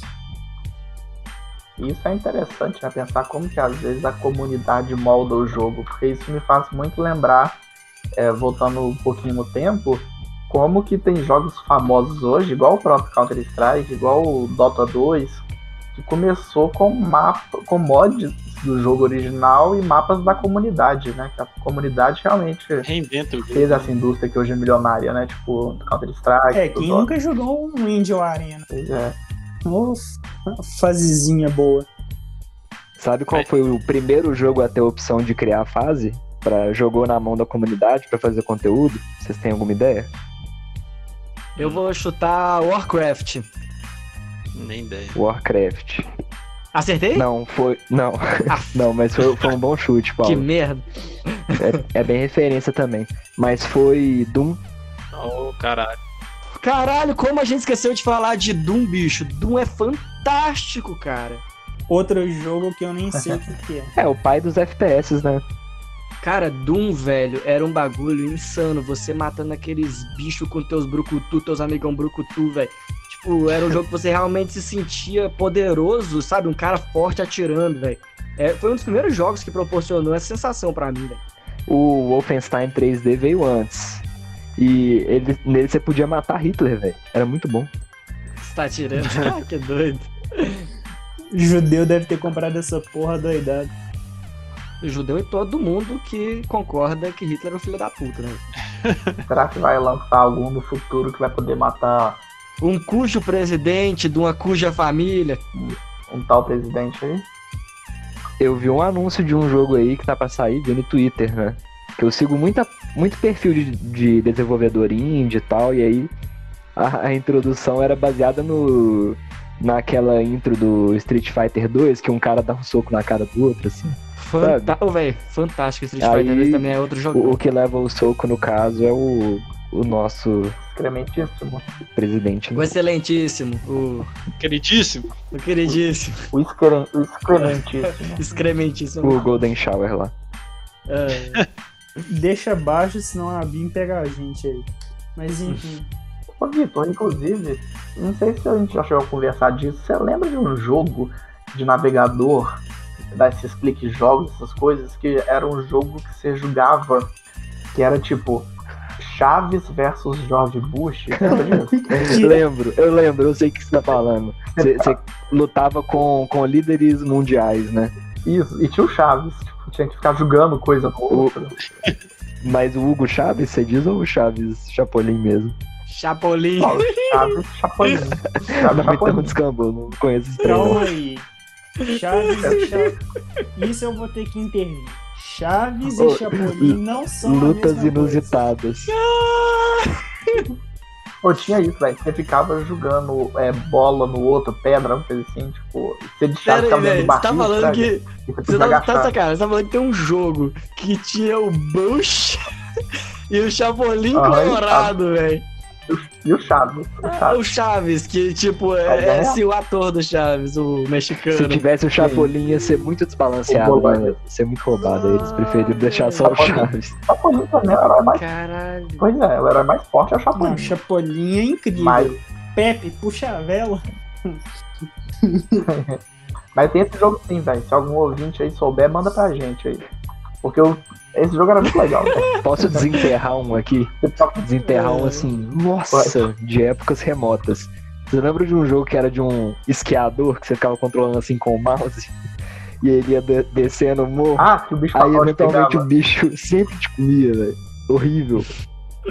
Lembro desse. Bicho papão chegava e. Eu nunca entendi a lógica desse jogo. Tipo, quando que o bicho papão vai me comer? Isso que era mais aterrorizante. Ansiedade, tipo, quando que esse bicho vai. E o que, que eu tenho que fazer pra esse bicho não me pegar? Tipo, o negócio do bicho papão eu acho que era meio inevitável. Era tipo um jogo de. de survival, survival, sabe? tipo. Você tinha que escapar e se não escapasse, ele ia aparecer de novo, tipo, até te pegar, velho. Uma hora ou outra de catar.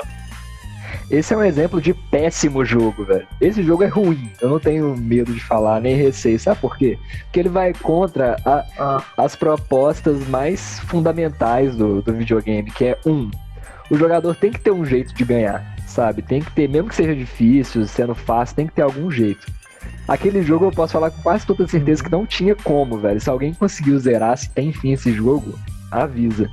E dois, é que o jogo não tinha padrão. Tipo, parte da graça do jogo, se não a graça inteira, é ficar aprendendo os padrões, né? E aí você vai evoluindo no jogo. Esse não tinha nenhuma pista, não tinha nada, não tinha nenhum feedback, você não sa- sabia o que fazer, você não sabia se estava jogando melhor ou pior. Então, é, é legal pegar esses exemplos antigos. A questão é que os anos 2000 eram mais nonsense e menos tenebrosos, cara. Tipo, a- É tinha muitos olhar a joguinhos televisão brasileira, velho. Olha a televisão É. brasileira nessa época. Muitos joguinhos ali estavam só fazendo bagunça, cara. Estavam só bagunçando, tá ligado? sim. Era nonsense, acho que essa é a palavra certíssima, velho. Teve bagunça que foi longe demais. um exemplo. Aquele jogo Hugo da televisão que você tinha que pagar pra ligar. Ah, não, aquilo era.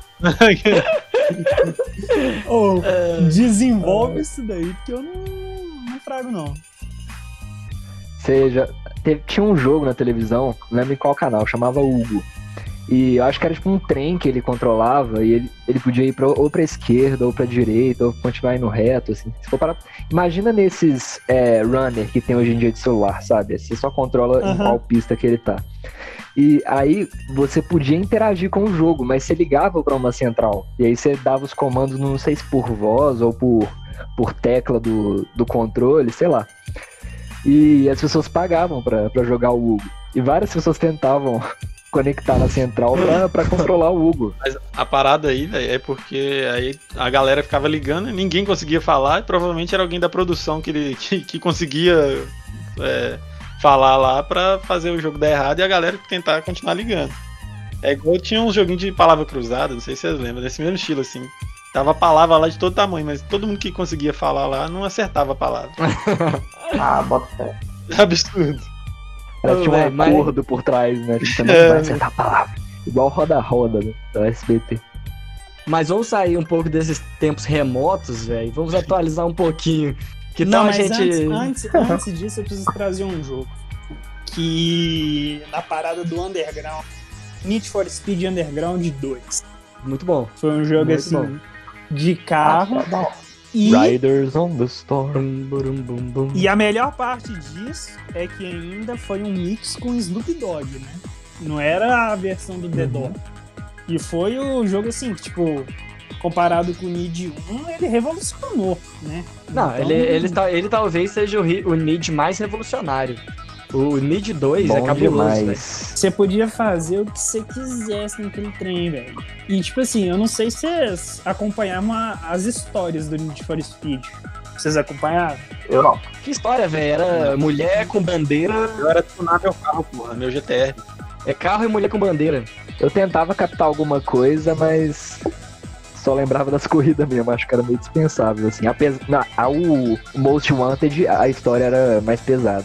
Que o cara rouba a sua BMW. Jogo de carro é carro, velho. Carro tem que andar, velho. É isso. De carro é carro. E vale uma menção, vale uma menção honrosa ao Top Gear, né? Que foi de onde saiu tudo isso aí. Top Gear, que jogo. Com certeza. E eu não sei, o Vitor pode confirmar isso aí, mas foi um dos primeiros jogos assim a introduzir pessoas reais no jogo, entendeu? O, pelo menos que na minha experiência, o Underground 2, a mulher que te dava o carro, ela era uma pessoa real, sabe? Então, sei lá, que jogo revolucionou, revolucionou pelas. Mas como assim, pessoas reais? Tipo assim, é, vamos pegar o. Live action. Era, era É. Gisele Bündchen te dando carro. Era Tina Turner te dando carro. É, Era Hebe Camargo, Era de um minha. Camar. caminhão monstro. Nossa, isso, ia ser lindo. Era pior tá ligado? esse negócio de pessoas reais nos jogos é até bem antigo. Tipo, você pega o próprio Mortal Kombat, as sprites Tá. são feitas a partir das Verdade. imagens das pessoas. O, teve um jogo de Atari que saiu que era do Michael Jackson. doideira, eu não sabia disso não, velho. Mas é, os jogos underground tem um que diferente aí. Certamente Enfim. eles têm. É. Mas então, cara, a gente agora, vamos sair desses tempos remotos e vamos vir para os tempos mais modernos. Vem comigo, galera. O que, que vocês têm pra me falar sobre o PlayStation 3 aí? Quem que jogou algum joguinho aí? Ou, pra começar, aqui em casa deu até briga de tanto que tem dois Play- PlayStation 3 aqui. Que Não, eu e meu irmão, não, a gente não. A gente não. Tipo assim, meus pais iam pra fazenda e se não tivesse dois videogames a gente se matava. Você era o mais velho, velho. Não tinha que ter nem discussão, velho. Era tapa na cara, vai pro seu quarto, velho. É, mas aí ele chegava e contava com meus pais, aí eu apanhava. E é foda. Aí que tinha discussão, né? Aí tudo. É. E na- quando ele era mais novo, dava pra colocar na net ali pra ele e acreditava, mas depois não. Aí o Play 3, velho, revolucionou principalmente pela pela joga- jogabilidade online, sabe? O primeiro jogo assim que eu peguei e que me marcou muito foi o GTA 4. Que além de revolucionar o próprio GTA, colocou, tipo, coisas pra você fazer que não. Você interagir, Fraga. Você jogava da sua casa, perde um pouco da questão de ir na casa dos amigos e tal, mas, tipo, você jogava com gente do mundo inteiro, Fraga. Eu conheci muita gente no Play 3. Muita gente mesmo. E trazendo o jogo aí, principalmente foi o The Last of Us, que chorei pra caralho. Questão. Vamos dar atenção pra esse joguinho aí, que esse joguinho aí é foda. Esse, tipo. Ó, véi, foi um jogo que, tipo assim, eu joguei mais pela história e eu falo, se, tipo assim, fizerem um filme sobre o jogo, faz sucesso. Na moral. E ele traz também, né, a, essa questão de trazer os atores da vida real. Que deu até aquele BO com a Ellen Page, né? Porque a, a Ellie, até o nome é igual, é igualzinha a ela, só que falam que não, que não é ela, né? Aí deu até processo. Esse jogo aí, uma boa parte dele eu vi meio que como um filme. Que eu vi meu primo jogando, acaba que eu não joguei muito pouco. Mas via ele jogando, ou via pessoal jogando na internet assim, mas jogar mesmo, eu joguei pouco. E é muito bonito, verdade. Pois é, esse, esse, é um, esse é um jogo que assim, eu não tenho PS4, nunca tive, nem PS3, tipo. Ele é um jogo que vale a pena assistir gameplay no Vale. YouTube, tipo, eu Vale, adoro ver. Vale a pena, o que vale a pena mais é jogar mesmo. O The Last of Us é muito foda. Porque jo- jogar a experiência é muito melhor. E The Last of Us eu, eu considero meu jogo predileto, assim. É, eu, na época do lançamento, eu já tava super sintonizado, muito hypado, porque eu sempre fui muito fã da, da Naughty Dog, que é a, a desenvolvedora, né? Porque é a da, da mesma galera que fez Crash, que fez Jack, que é outro, outra franquia que eu joguei muito, que fez Uncharted. Então, tipo, você sabia que vinha bomba ali, tá ligado? Aham. E quando saiu o jogo, realmente foi feito num esmero. Tudo fecha tão direitinho, a narrativa é tão interessante, a mecânica ela expande muito bem, ela é divertida, você fica tenso jogando. E a minha, a minha parte predileta e que eu acho que eu tenho mais carinho é com o final. O final Sim. daquele jogo é chorou? perfeito. Você chorou? Chorei, velho. Chorei de emoção. Véi, É, quando acabou, fiquei, fiquei travado na cadeira olhando os créditos. Travado, assim. A lágrima só escorrendo, eu não entendendo nada, amando muito, assim. Então, assim, acho que ele é um jogo não só de que serve como exemplo de qualidade geral, mas de como fazer um bom final. É uma experiência, né? Eu, eu, vi, o, eu vi o final, mas só gosto falando, só assisti. Mas fi- fiquei meio emocionado, assim, caralho, que final Sério fudido. mesmo. Quando. Quem não jogou que se foda. Mas quando o Joe. Spoiler alert. Mandou o Rafinha se fuder na tora, velho. Spoiler alert! Na É. tora. Quando o Joel fala pra ele que. Ele conta pra ele, né? Ele mente pra ele, filho. Ou, eu enchi uma garrafinha de 500ml de água de choro que eu tava chorando, filho. Foi muito doido aquilo, sabe? Tipo, e é um E- e final. você fica no muito- suspense. Tipo, será que a, a Ellie, ela sacou que ele tá mentindo? Ou será que ela caiu Isso. nessa? Fica em Justamente. aberto, você não entende. E aí a gente espera que vários gaps sejam preenchidos, ou não, acho que tem que ter também espaço pra imaginação do jogador. É, mas muita coisa vai ser explicada de como decorreu no próximo, né? Que tá pra sair Sim. esse ano e E vai já ser um. tô até com esquema de jogar. Mesmo não tendo PS4, eu vou arranjar um jeito de jogar esse trem. O que eu achei foda desse jogo, velho, foi a construção dos personagens. Eu me apeguei muito ao- aos dois, cara, ao Joe e a Ellie. Tipo, eles, eles são muito fodas. É uma, é, é uma complexidade que você não vê em qualquer jogo, cara. Eles realmente trabalharam a, A personalidade, né? E a detalhes, velho. Eles não pegam e te jogam um negócio pra você engolir. Eles vão te mostrando devagar, você vai acreditando naquilo. Quando você viu, você comprou a história dos caras mesmo. Não é um. É, Você tá dentro é ali, tipo né, um filme, história. cara. Não é um jogo realmente que você se vai só passando com fase. eles, né? É, velho, é igual o negócio do relógio do Joel, por exemplo, que a filha deu pra ele. Aquilo dali, velho, depois que a pandemia desanda e tudo, passa ano pra caralho, velho, ele continua com o relógio dela lá mesmo, não mano, pra... E você cria um sentimento pela... por um detalhe, que é um relógio, mas que traz uma emoção forte, Fraga. E pra mim, sei lá, ou quem é produtor de filme aí, faz um filme desse. Só pega e. Ah, velho, mas será que faz? Às vezes. Eu acho que não faz. Pra mim não faz. Pra mim não faz. Eu acho melhor deixar também. Pra mim, o The Last of Us já é um filme, só que ele é melhor que um filme. Se você fizer um Você filme, participa do filme, né, velho? É, você vai ter que reduzir muita coisa, vai ter que adaptar muita coisa. E a, a- a possibilidade dos caras pegar uma obra e fuder é muito maior do que quando eles adaptam uma obra que, tipo, dá mais margem pra você trabalhar pontos da história. Eu acho que quem quer ver The Last of Us tem que jogar, velho. Tem que jogar. Não, Se eu você quer ver um concordo. filme disso, é só um. Tipo assim, é só aquele tesão de fã, sabe? Ah, queria ter Aham. mais uma mídia sobre. Sim, eu concordo, com vocês que reduz a experiência e tudo mais, mas eu iria na estreia, velho. Tipo assim. Mas, velho, quantas horas deve ter esse jogo? É, não cabe num filme de duas horas, velho. Tipo assim. É, Eles iam ter que mudar muita coisa, velho. É uma treta, né? Um jogo que eu fiquei bem apegado Bacana. também na, na história, mas lógico que não é esse ponto aí do The Last of Us, é o GTA, o último, né, velho? O GTA 5. Cinco. Fa... Nossa, fabuloso. Nossa, o final dele é excepcional também, velho. Você poder escolher ali a sua decisão. Sua decisão Agora- vai mudar totalmente ali. Muitos Pô. personagens interessantes também, né, cara? É, Todo mundo gosta mais do, do, mal, do malucão lá. do tem- Trevor. É, o todo mundo gosta mais do Trevor, mas todos os personagens são bons, velho. Nossa, demais. Os personagens são muito legais. E eu, eu gosto do Michael, velho. Eu prefiro o Michael ao Você prefere Trevor. o Michael? Eu ia falar isso Sim. também, eu prefiro o Michael. Eu prefiro o Também Michael sou também. Michael. Também prefiro o Michael. Mas diverge, né, da opinião comum.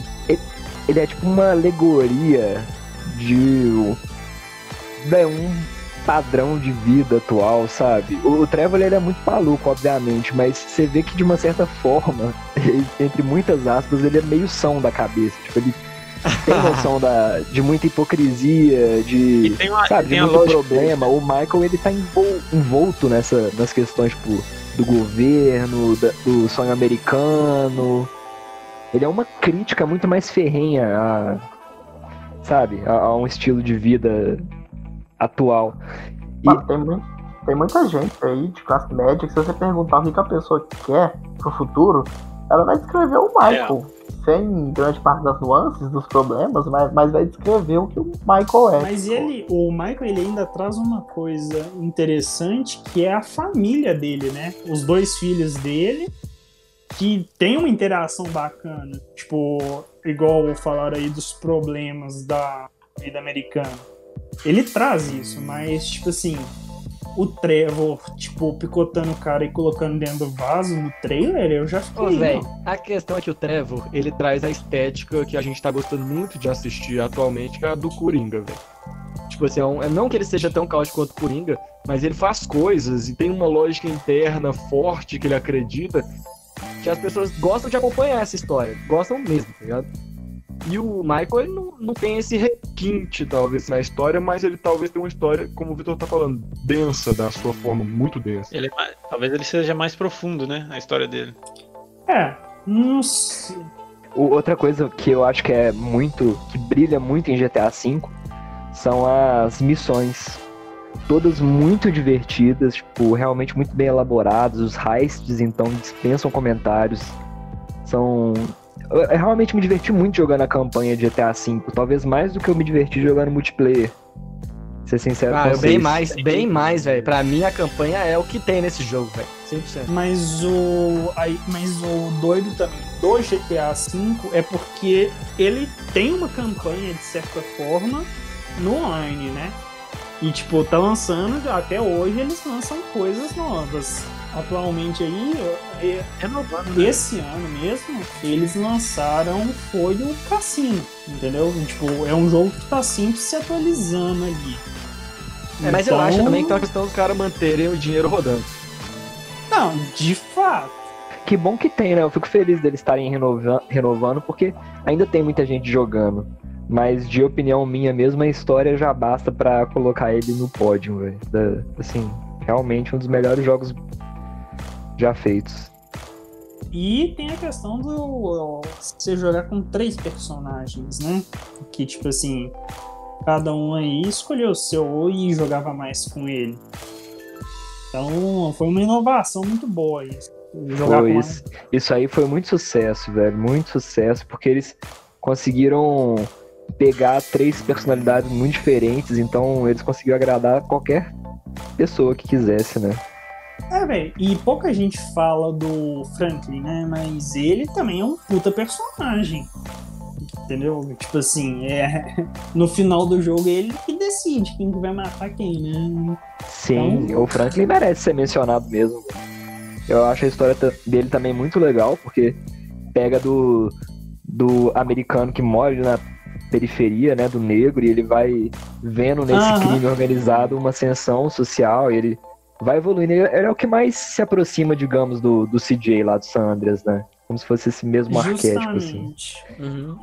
E- Aham. O cara que vai Eu evoluir. gostava muito de jogar com ele, porque a habilidade especial dele era diminuir o tempo enquanto você estava dirigindo.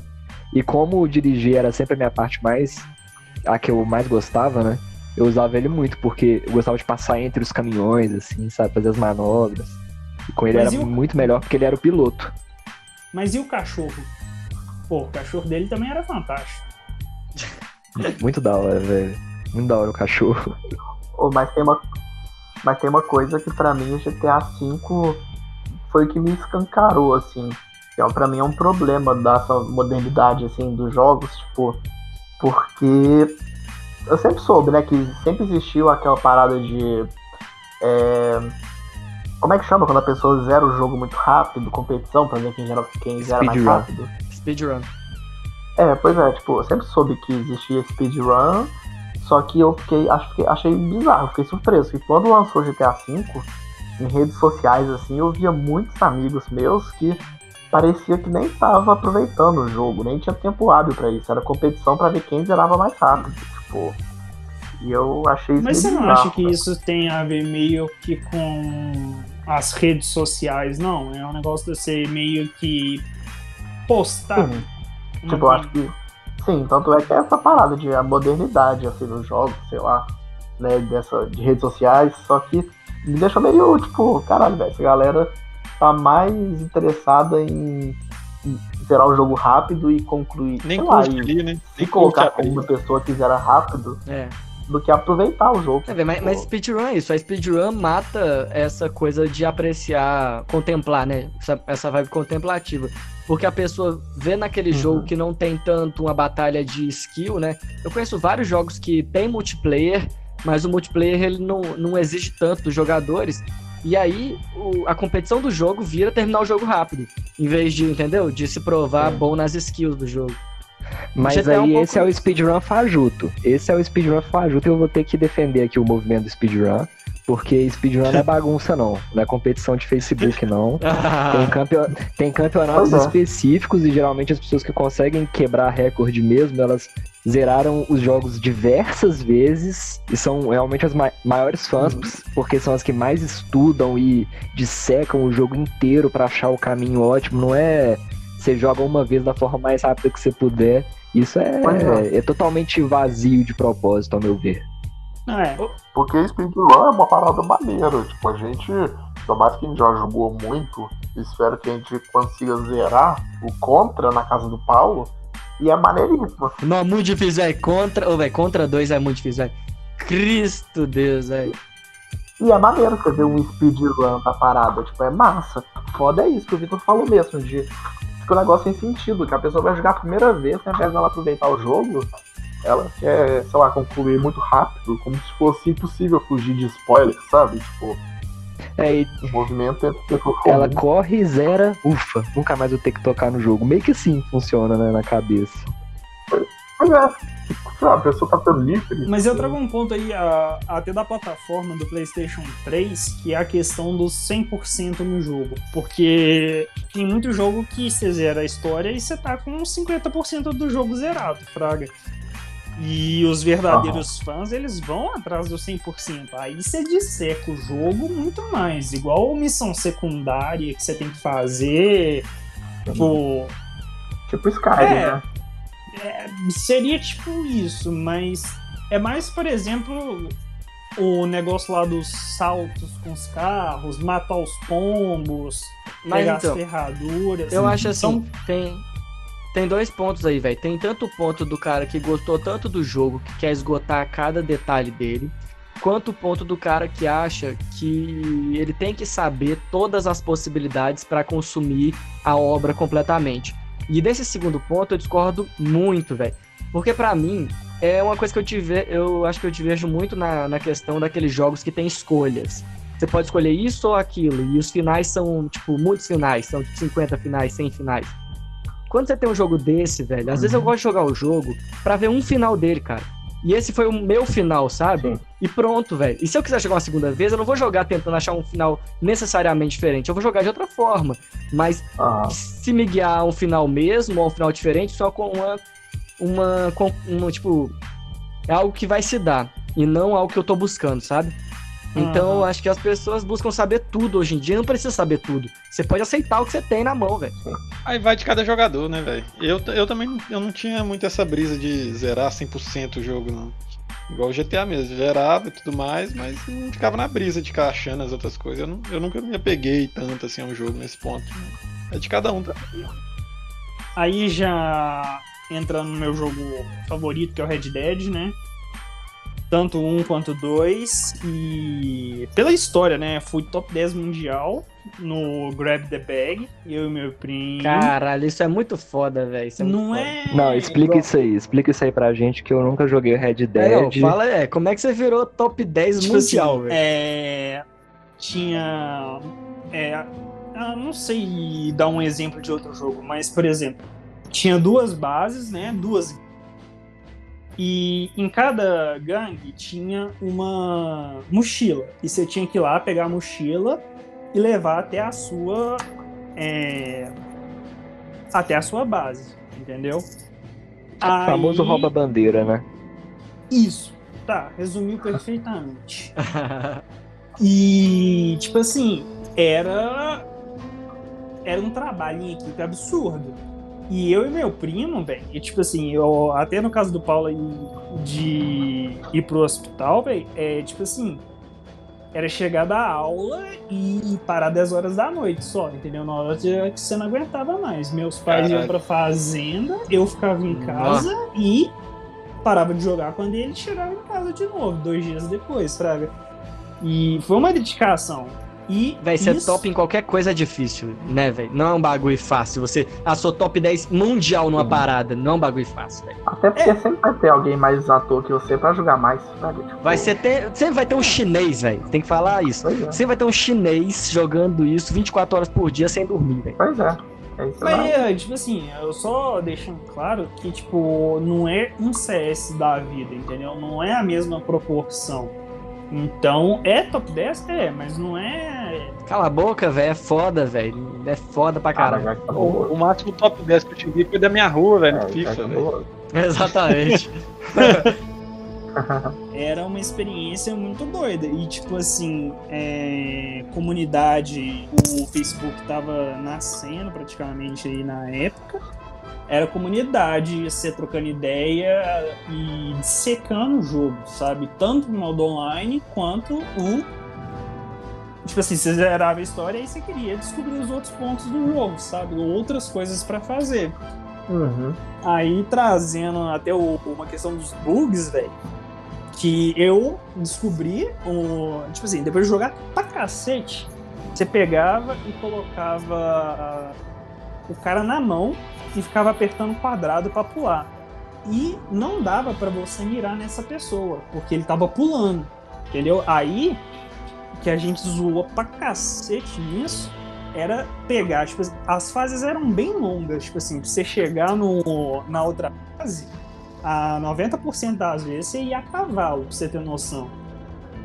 Aí a gente atravessava a fase inteira pulando só pra ganhar o trem, fraga. E a galera ficava frustrada. Era. bem Mas como é que é? No meio do pulo eles não conseguiam mirar em vocês? Não, de forma nenhuma eles conseguiam mirar em vocês, a não ser que fosse uma sniper. Que até tem um caso muito bom com meu primo, velho. Que, tipo assim, a fase tinha canhão, um tanto de coisa pra você explodir as pessoas e tal. E o. o tava empatado o jogo, velho. Era uma disputa, duas equipes muito boas. Muito boas mesmo.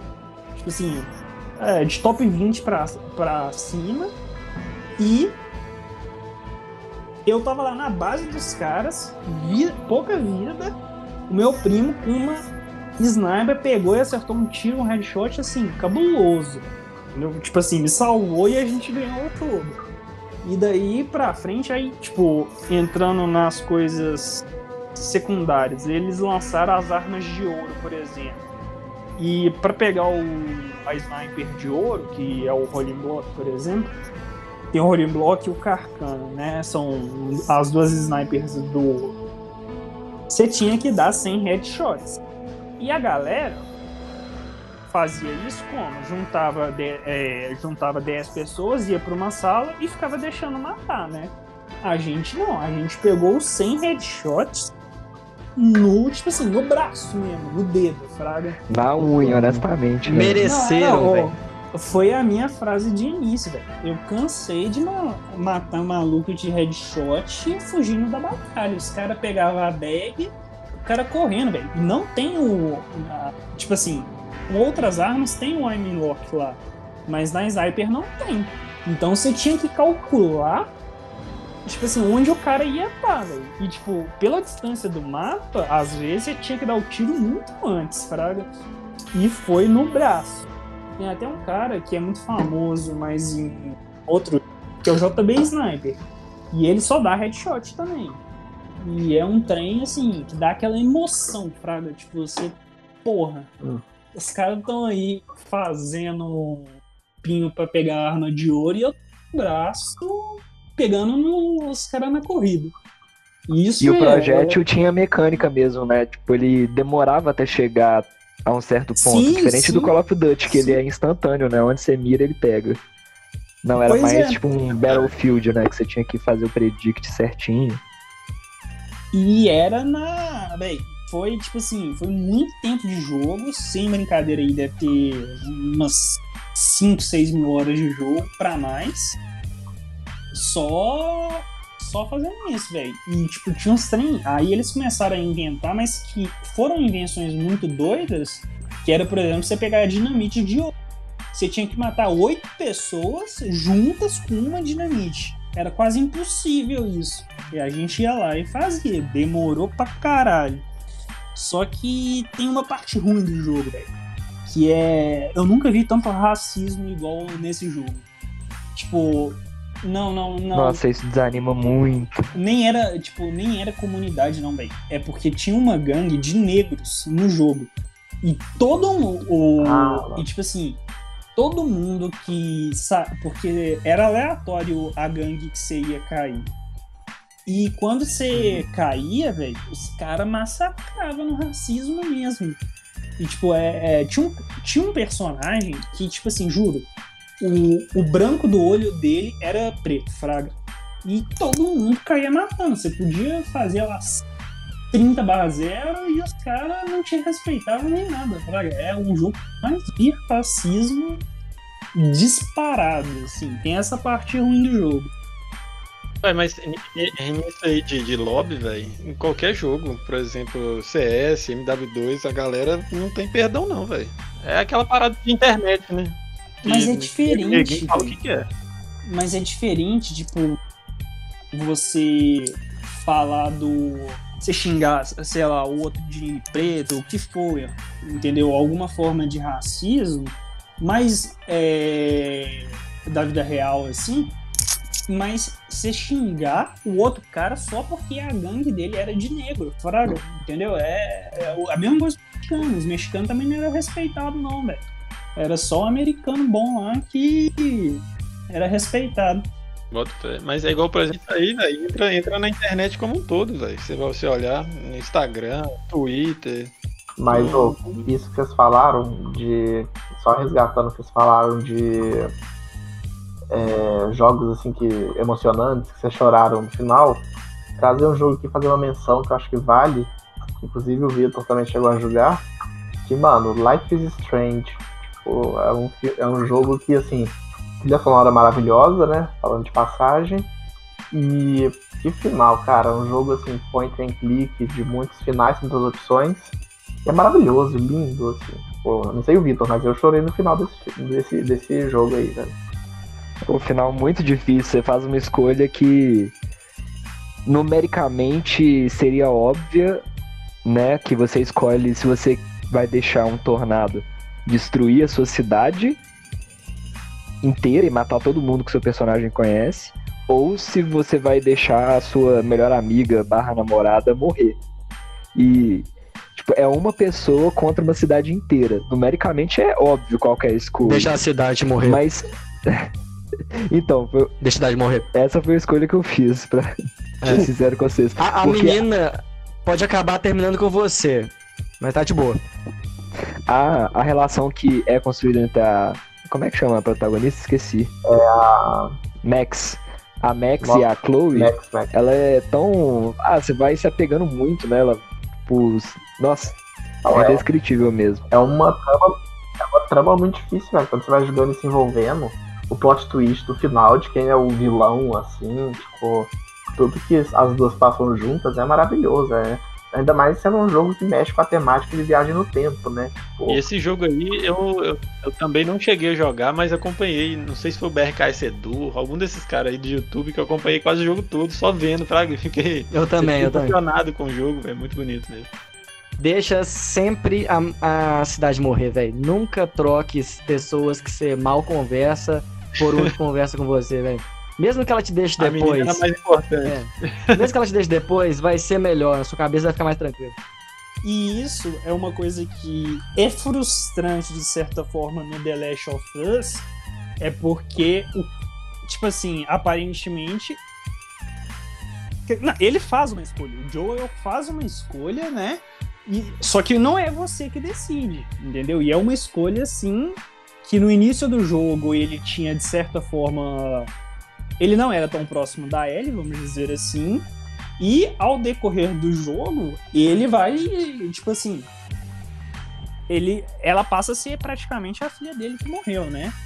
E ele faz uma escolha que é, tipo assim, salvar a humanidade, talvez, né? Descobrir a cura do vírus, que a Ellie é imune. Ou, mas ela ia morrer, ou salvar ela. E ele salva ela e mente. Entendeu? Claro que a gente salva ela, velho. Foda-se a humanidade, velho. Ninguém liga pra pessoas que você não conhece. Mas eu tô falando, é que porque os meninos comentaram que você, nesse jogo que eles estavam falando que eu não conheço, você podia fazer a escolha.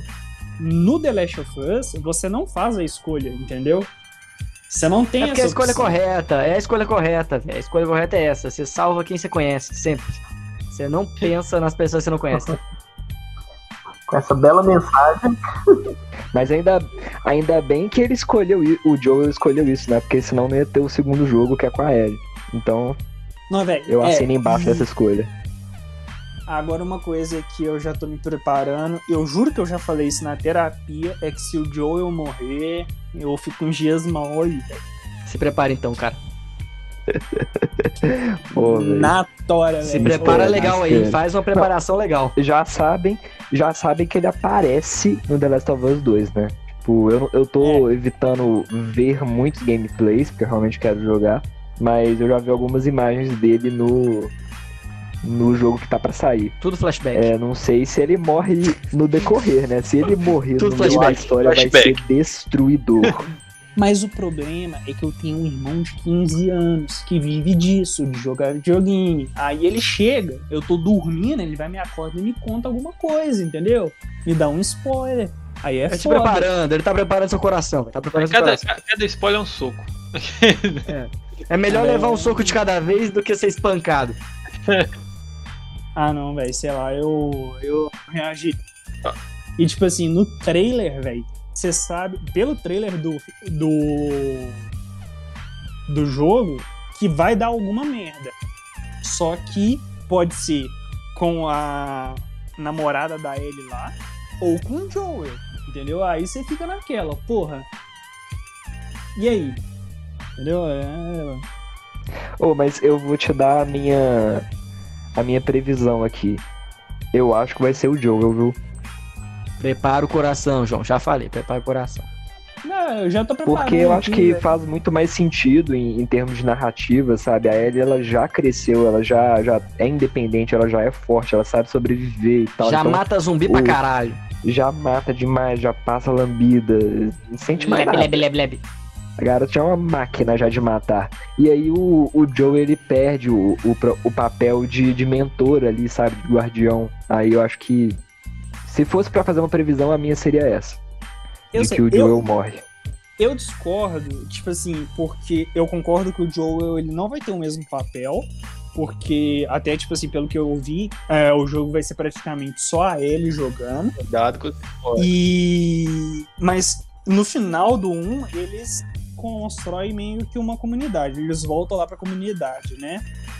E o interessante desse jogo é que, tipo assim, um dos maiores problemas nem são os zumbis, vão ser os, os tipo assim, humanos, fraga, tipo... Os, os problemas nunca são zumbi, velho. O problema sempre é o ser humano. Pode colocar qualquer panorama, o problema sempre é o ser humano. Nunca é o zumbi, nunca é o furacão, nunca é o terremoto, nunca é o maremoto, nunca é o cometa. O problema é o ser humano, velho. O problema é o ser humano juntos, velho, interagindo. Dá problema, sempre. A questão é que o ser humano, ele é, ele é um zumbi, só que mais maldoso ainda, sabe? Muito mais maldoso, velho. Muito mais. O zumbi só tá com fome, né?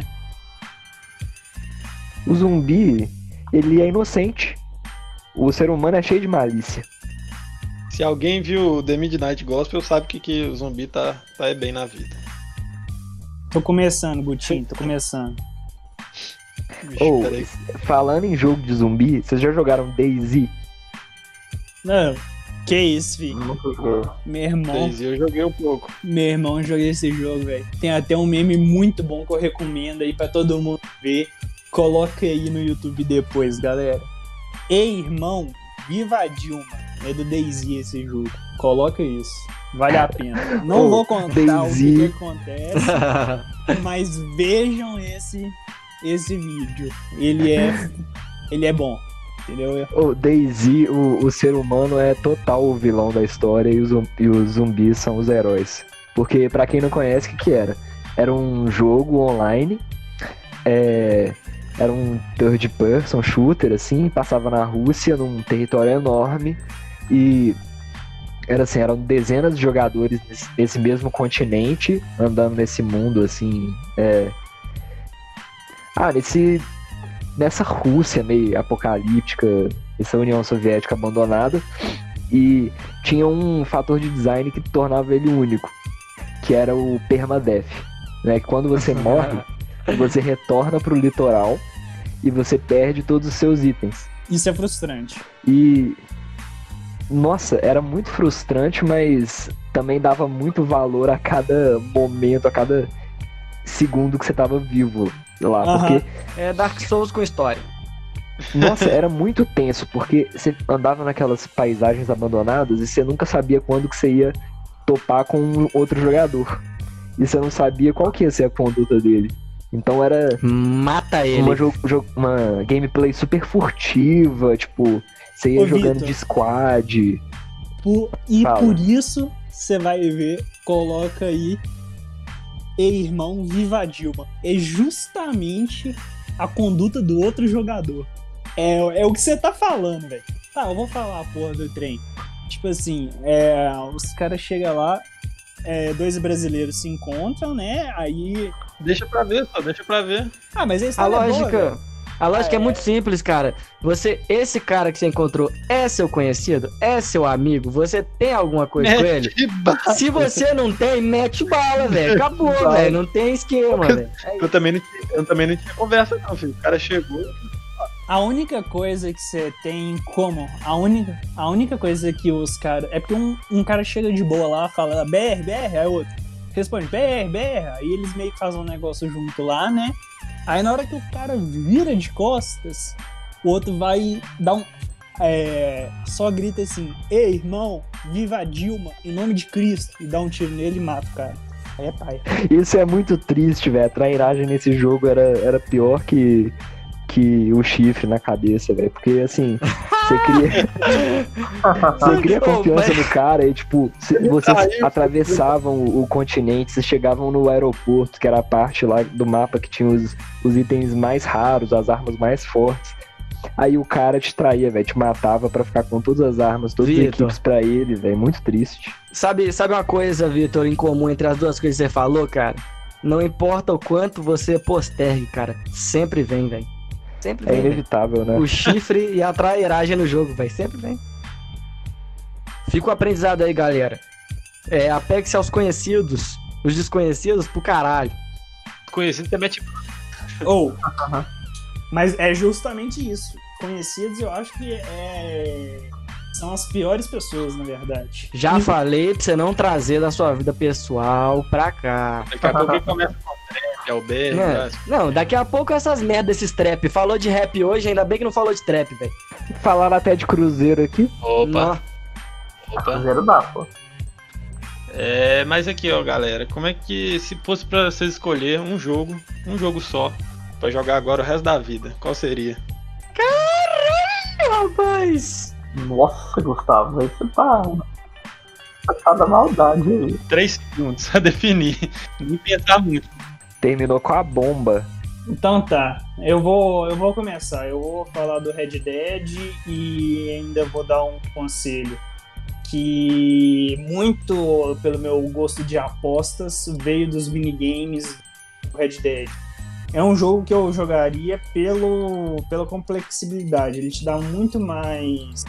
Entendeu? Tipo assim, você pode fazer várias coisas num jogo diferente. Entendeu? Não é só uma historiazinha e por não ser só uma historiazinha, eu jogaria ele, entendeu? É um jogo que para você atingir, igual eu falei, o 100%, é quase impossível. Não, não, quase impossível não, mas demandaria muita, muito tempo, então você teria várias coisas para fazer. Então eu jogaria ele. Cara, eu, por falar assim, eu ficaria entre dois. Eu tô entre dois jogos, assim. Eu acho que eu es- escolheria, no fim das contas, é, Counter-Strike e CSGO, velho.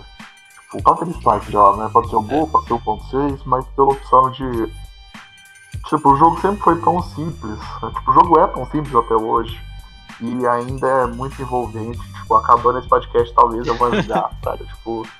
E, assim, o que eu tava em dúvida junto com o Counter-Strike é o Winning Eleven, mano. O 8 ou 10, tipo, um jogo assim de futebol que dá pra criar uma carreira e tem muita coisa pra fazer, né? Tipo, a gente sabe disso. Eu vou falar o meu, aproveitar o, o gancho, que o meu tá bem parecido com o do. com o do, do Rafinha, que eu talvez escolheria MW2, mas acho que eu vou ficar com no FIFA. No Fifinha, o Indie Eleven, né? Futebol em geral. Não vou colocar um, um Uhum. específico não. Que dá pra. Gustavo, a gente tenta fugir do futebol, mas a gente não consegue. É foda, é difícil. Eu ficaria nos dois, né? Vou deixar esse aí. Só podia ter o Cruzeiro Real. Véi, eu, eu vou escolher The Witcher 3, véi. Eu gosto muito do universo The Witcher e eu acho que foi um dos poucos jogos que me fez voltar a jogar videogame depois que eu dei uma parada. Porque depois do PlayStation 2, pra mim, nenhum console me fez, sabe, ir tão a fundo assim. E o The Witcher 3 me, me fez voltar a jogar videogame mesmo. Eu gostei muito. Ah, vai disso. dizer que o vibrador não é um console que te atrai. Opa. Ô, louco. o butt plug. Eu, eu uso bastante, mas não durante a jogatina de The Witcher 3. Tem uns consoles, inclusive, com temática de The Witcher sensacionais. Vou mandar pra você, Paulo. Aí, ó. Manda. Pronto. Eu podia mandar alguma coisa aí com temática da Jennifer também. Gostaria bastante. Quem que é? Pera aí, a gente, a gente tá falando do videogame, né? Console. Eu já não sei mais. Ou, então o meu. Pô, pergunta difícil. Qual que eu jogaria pra resto da eternidade? Eu acho que eu escolheria Rocket League, que é o jogo que eu mais tenho jogado atualmente.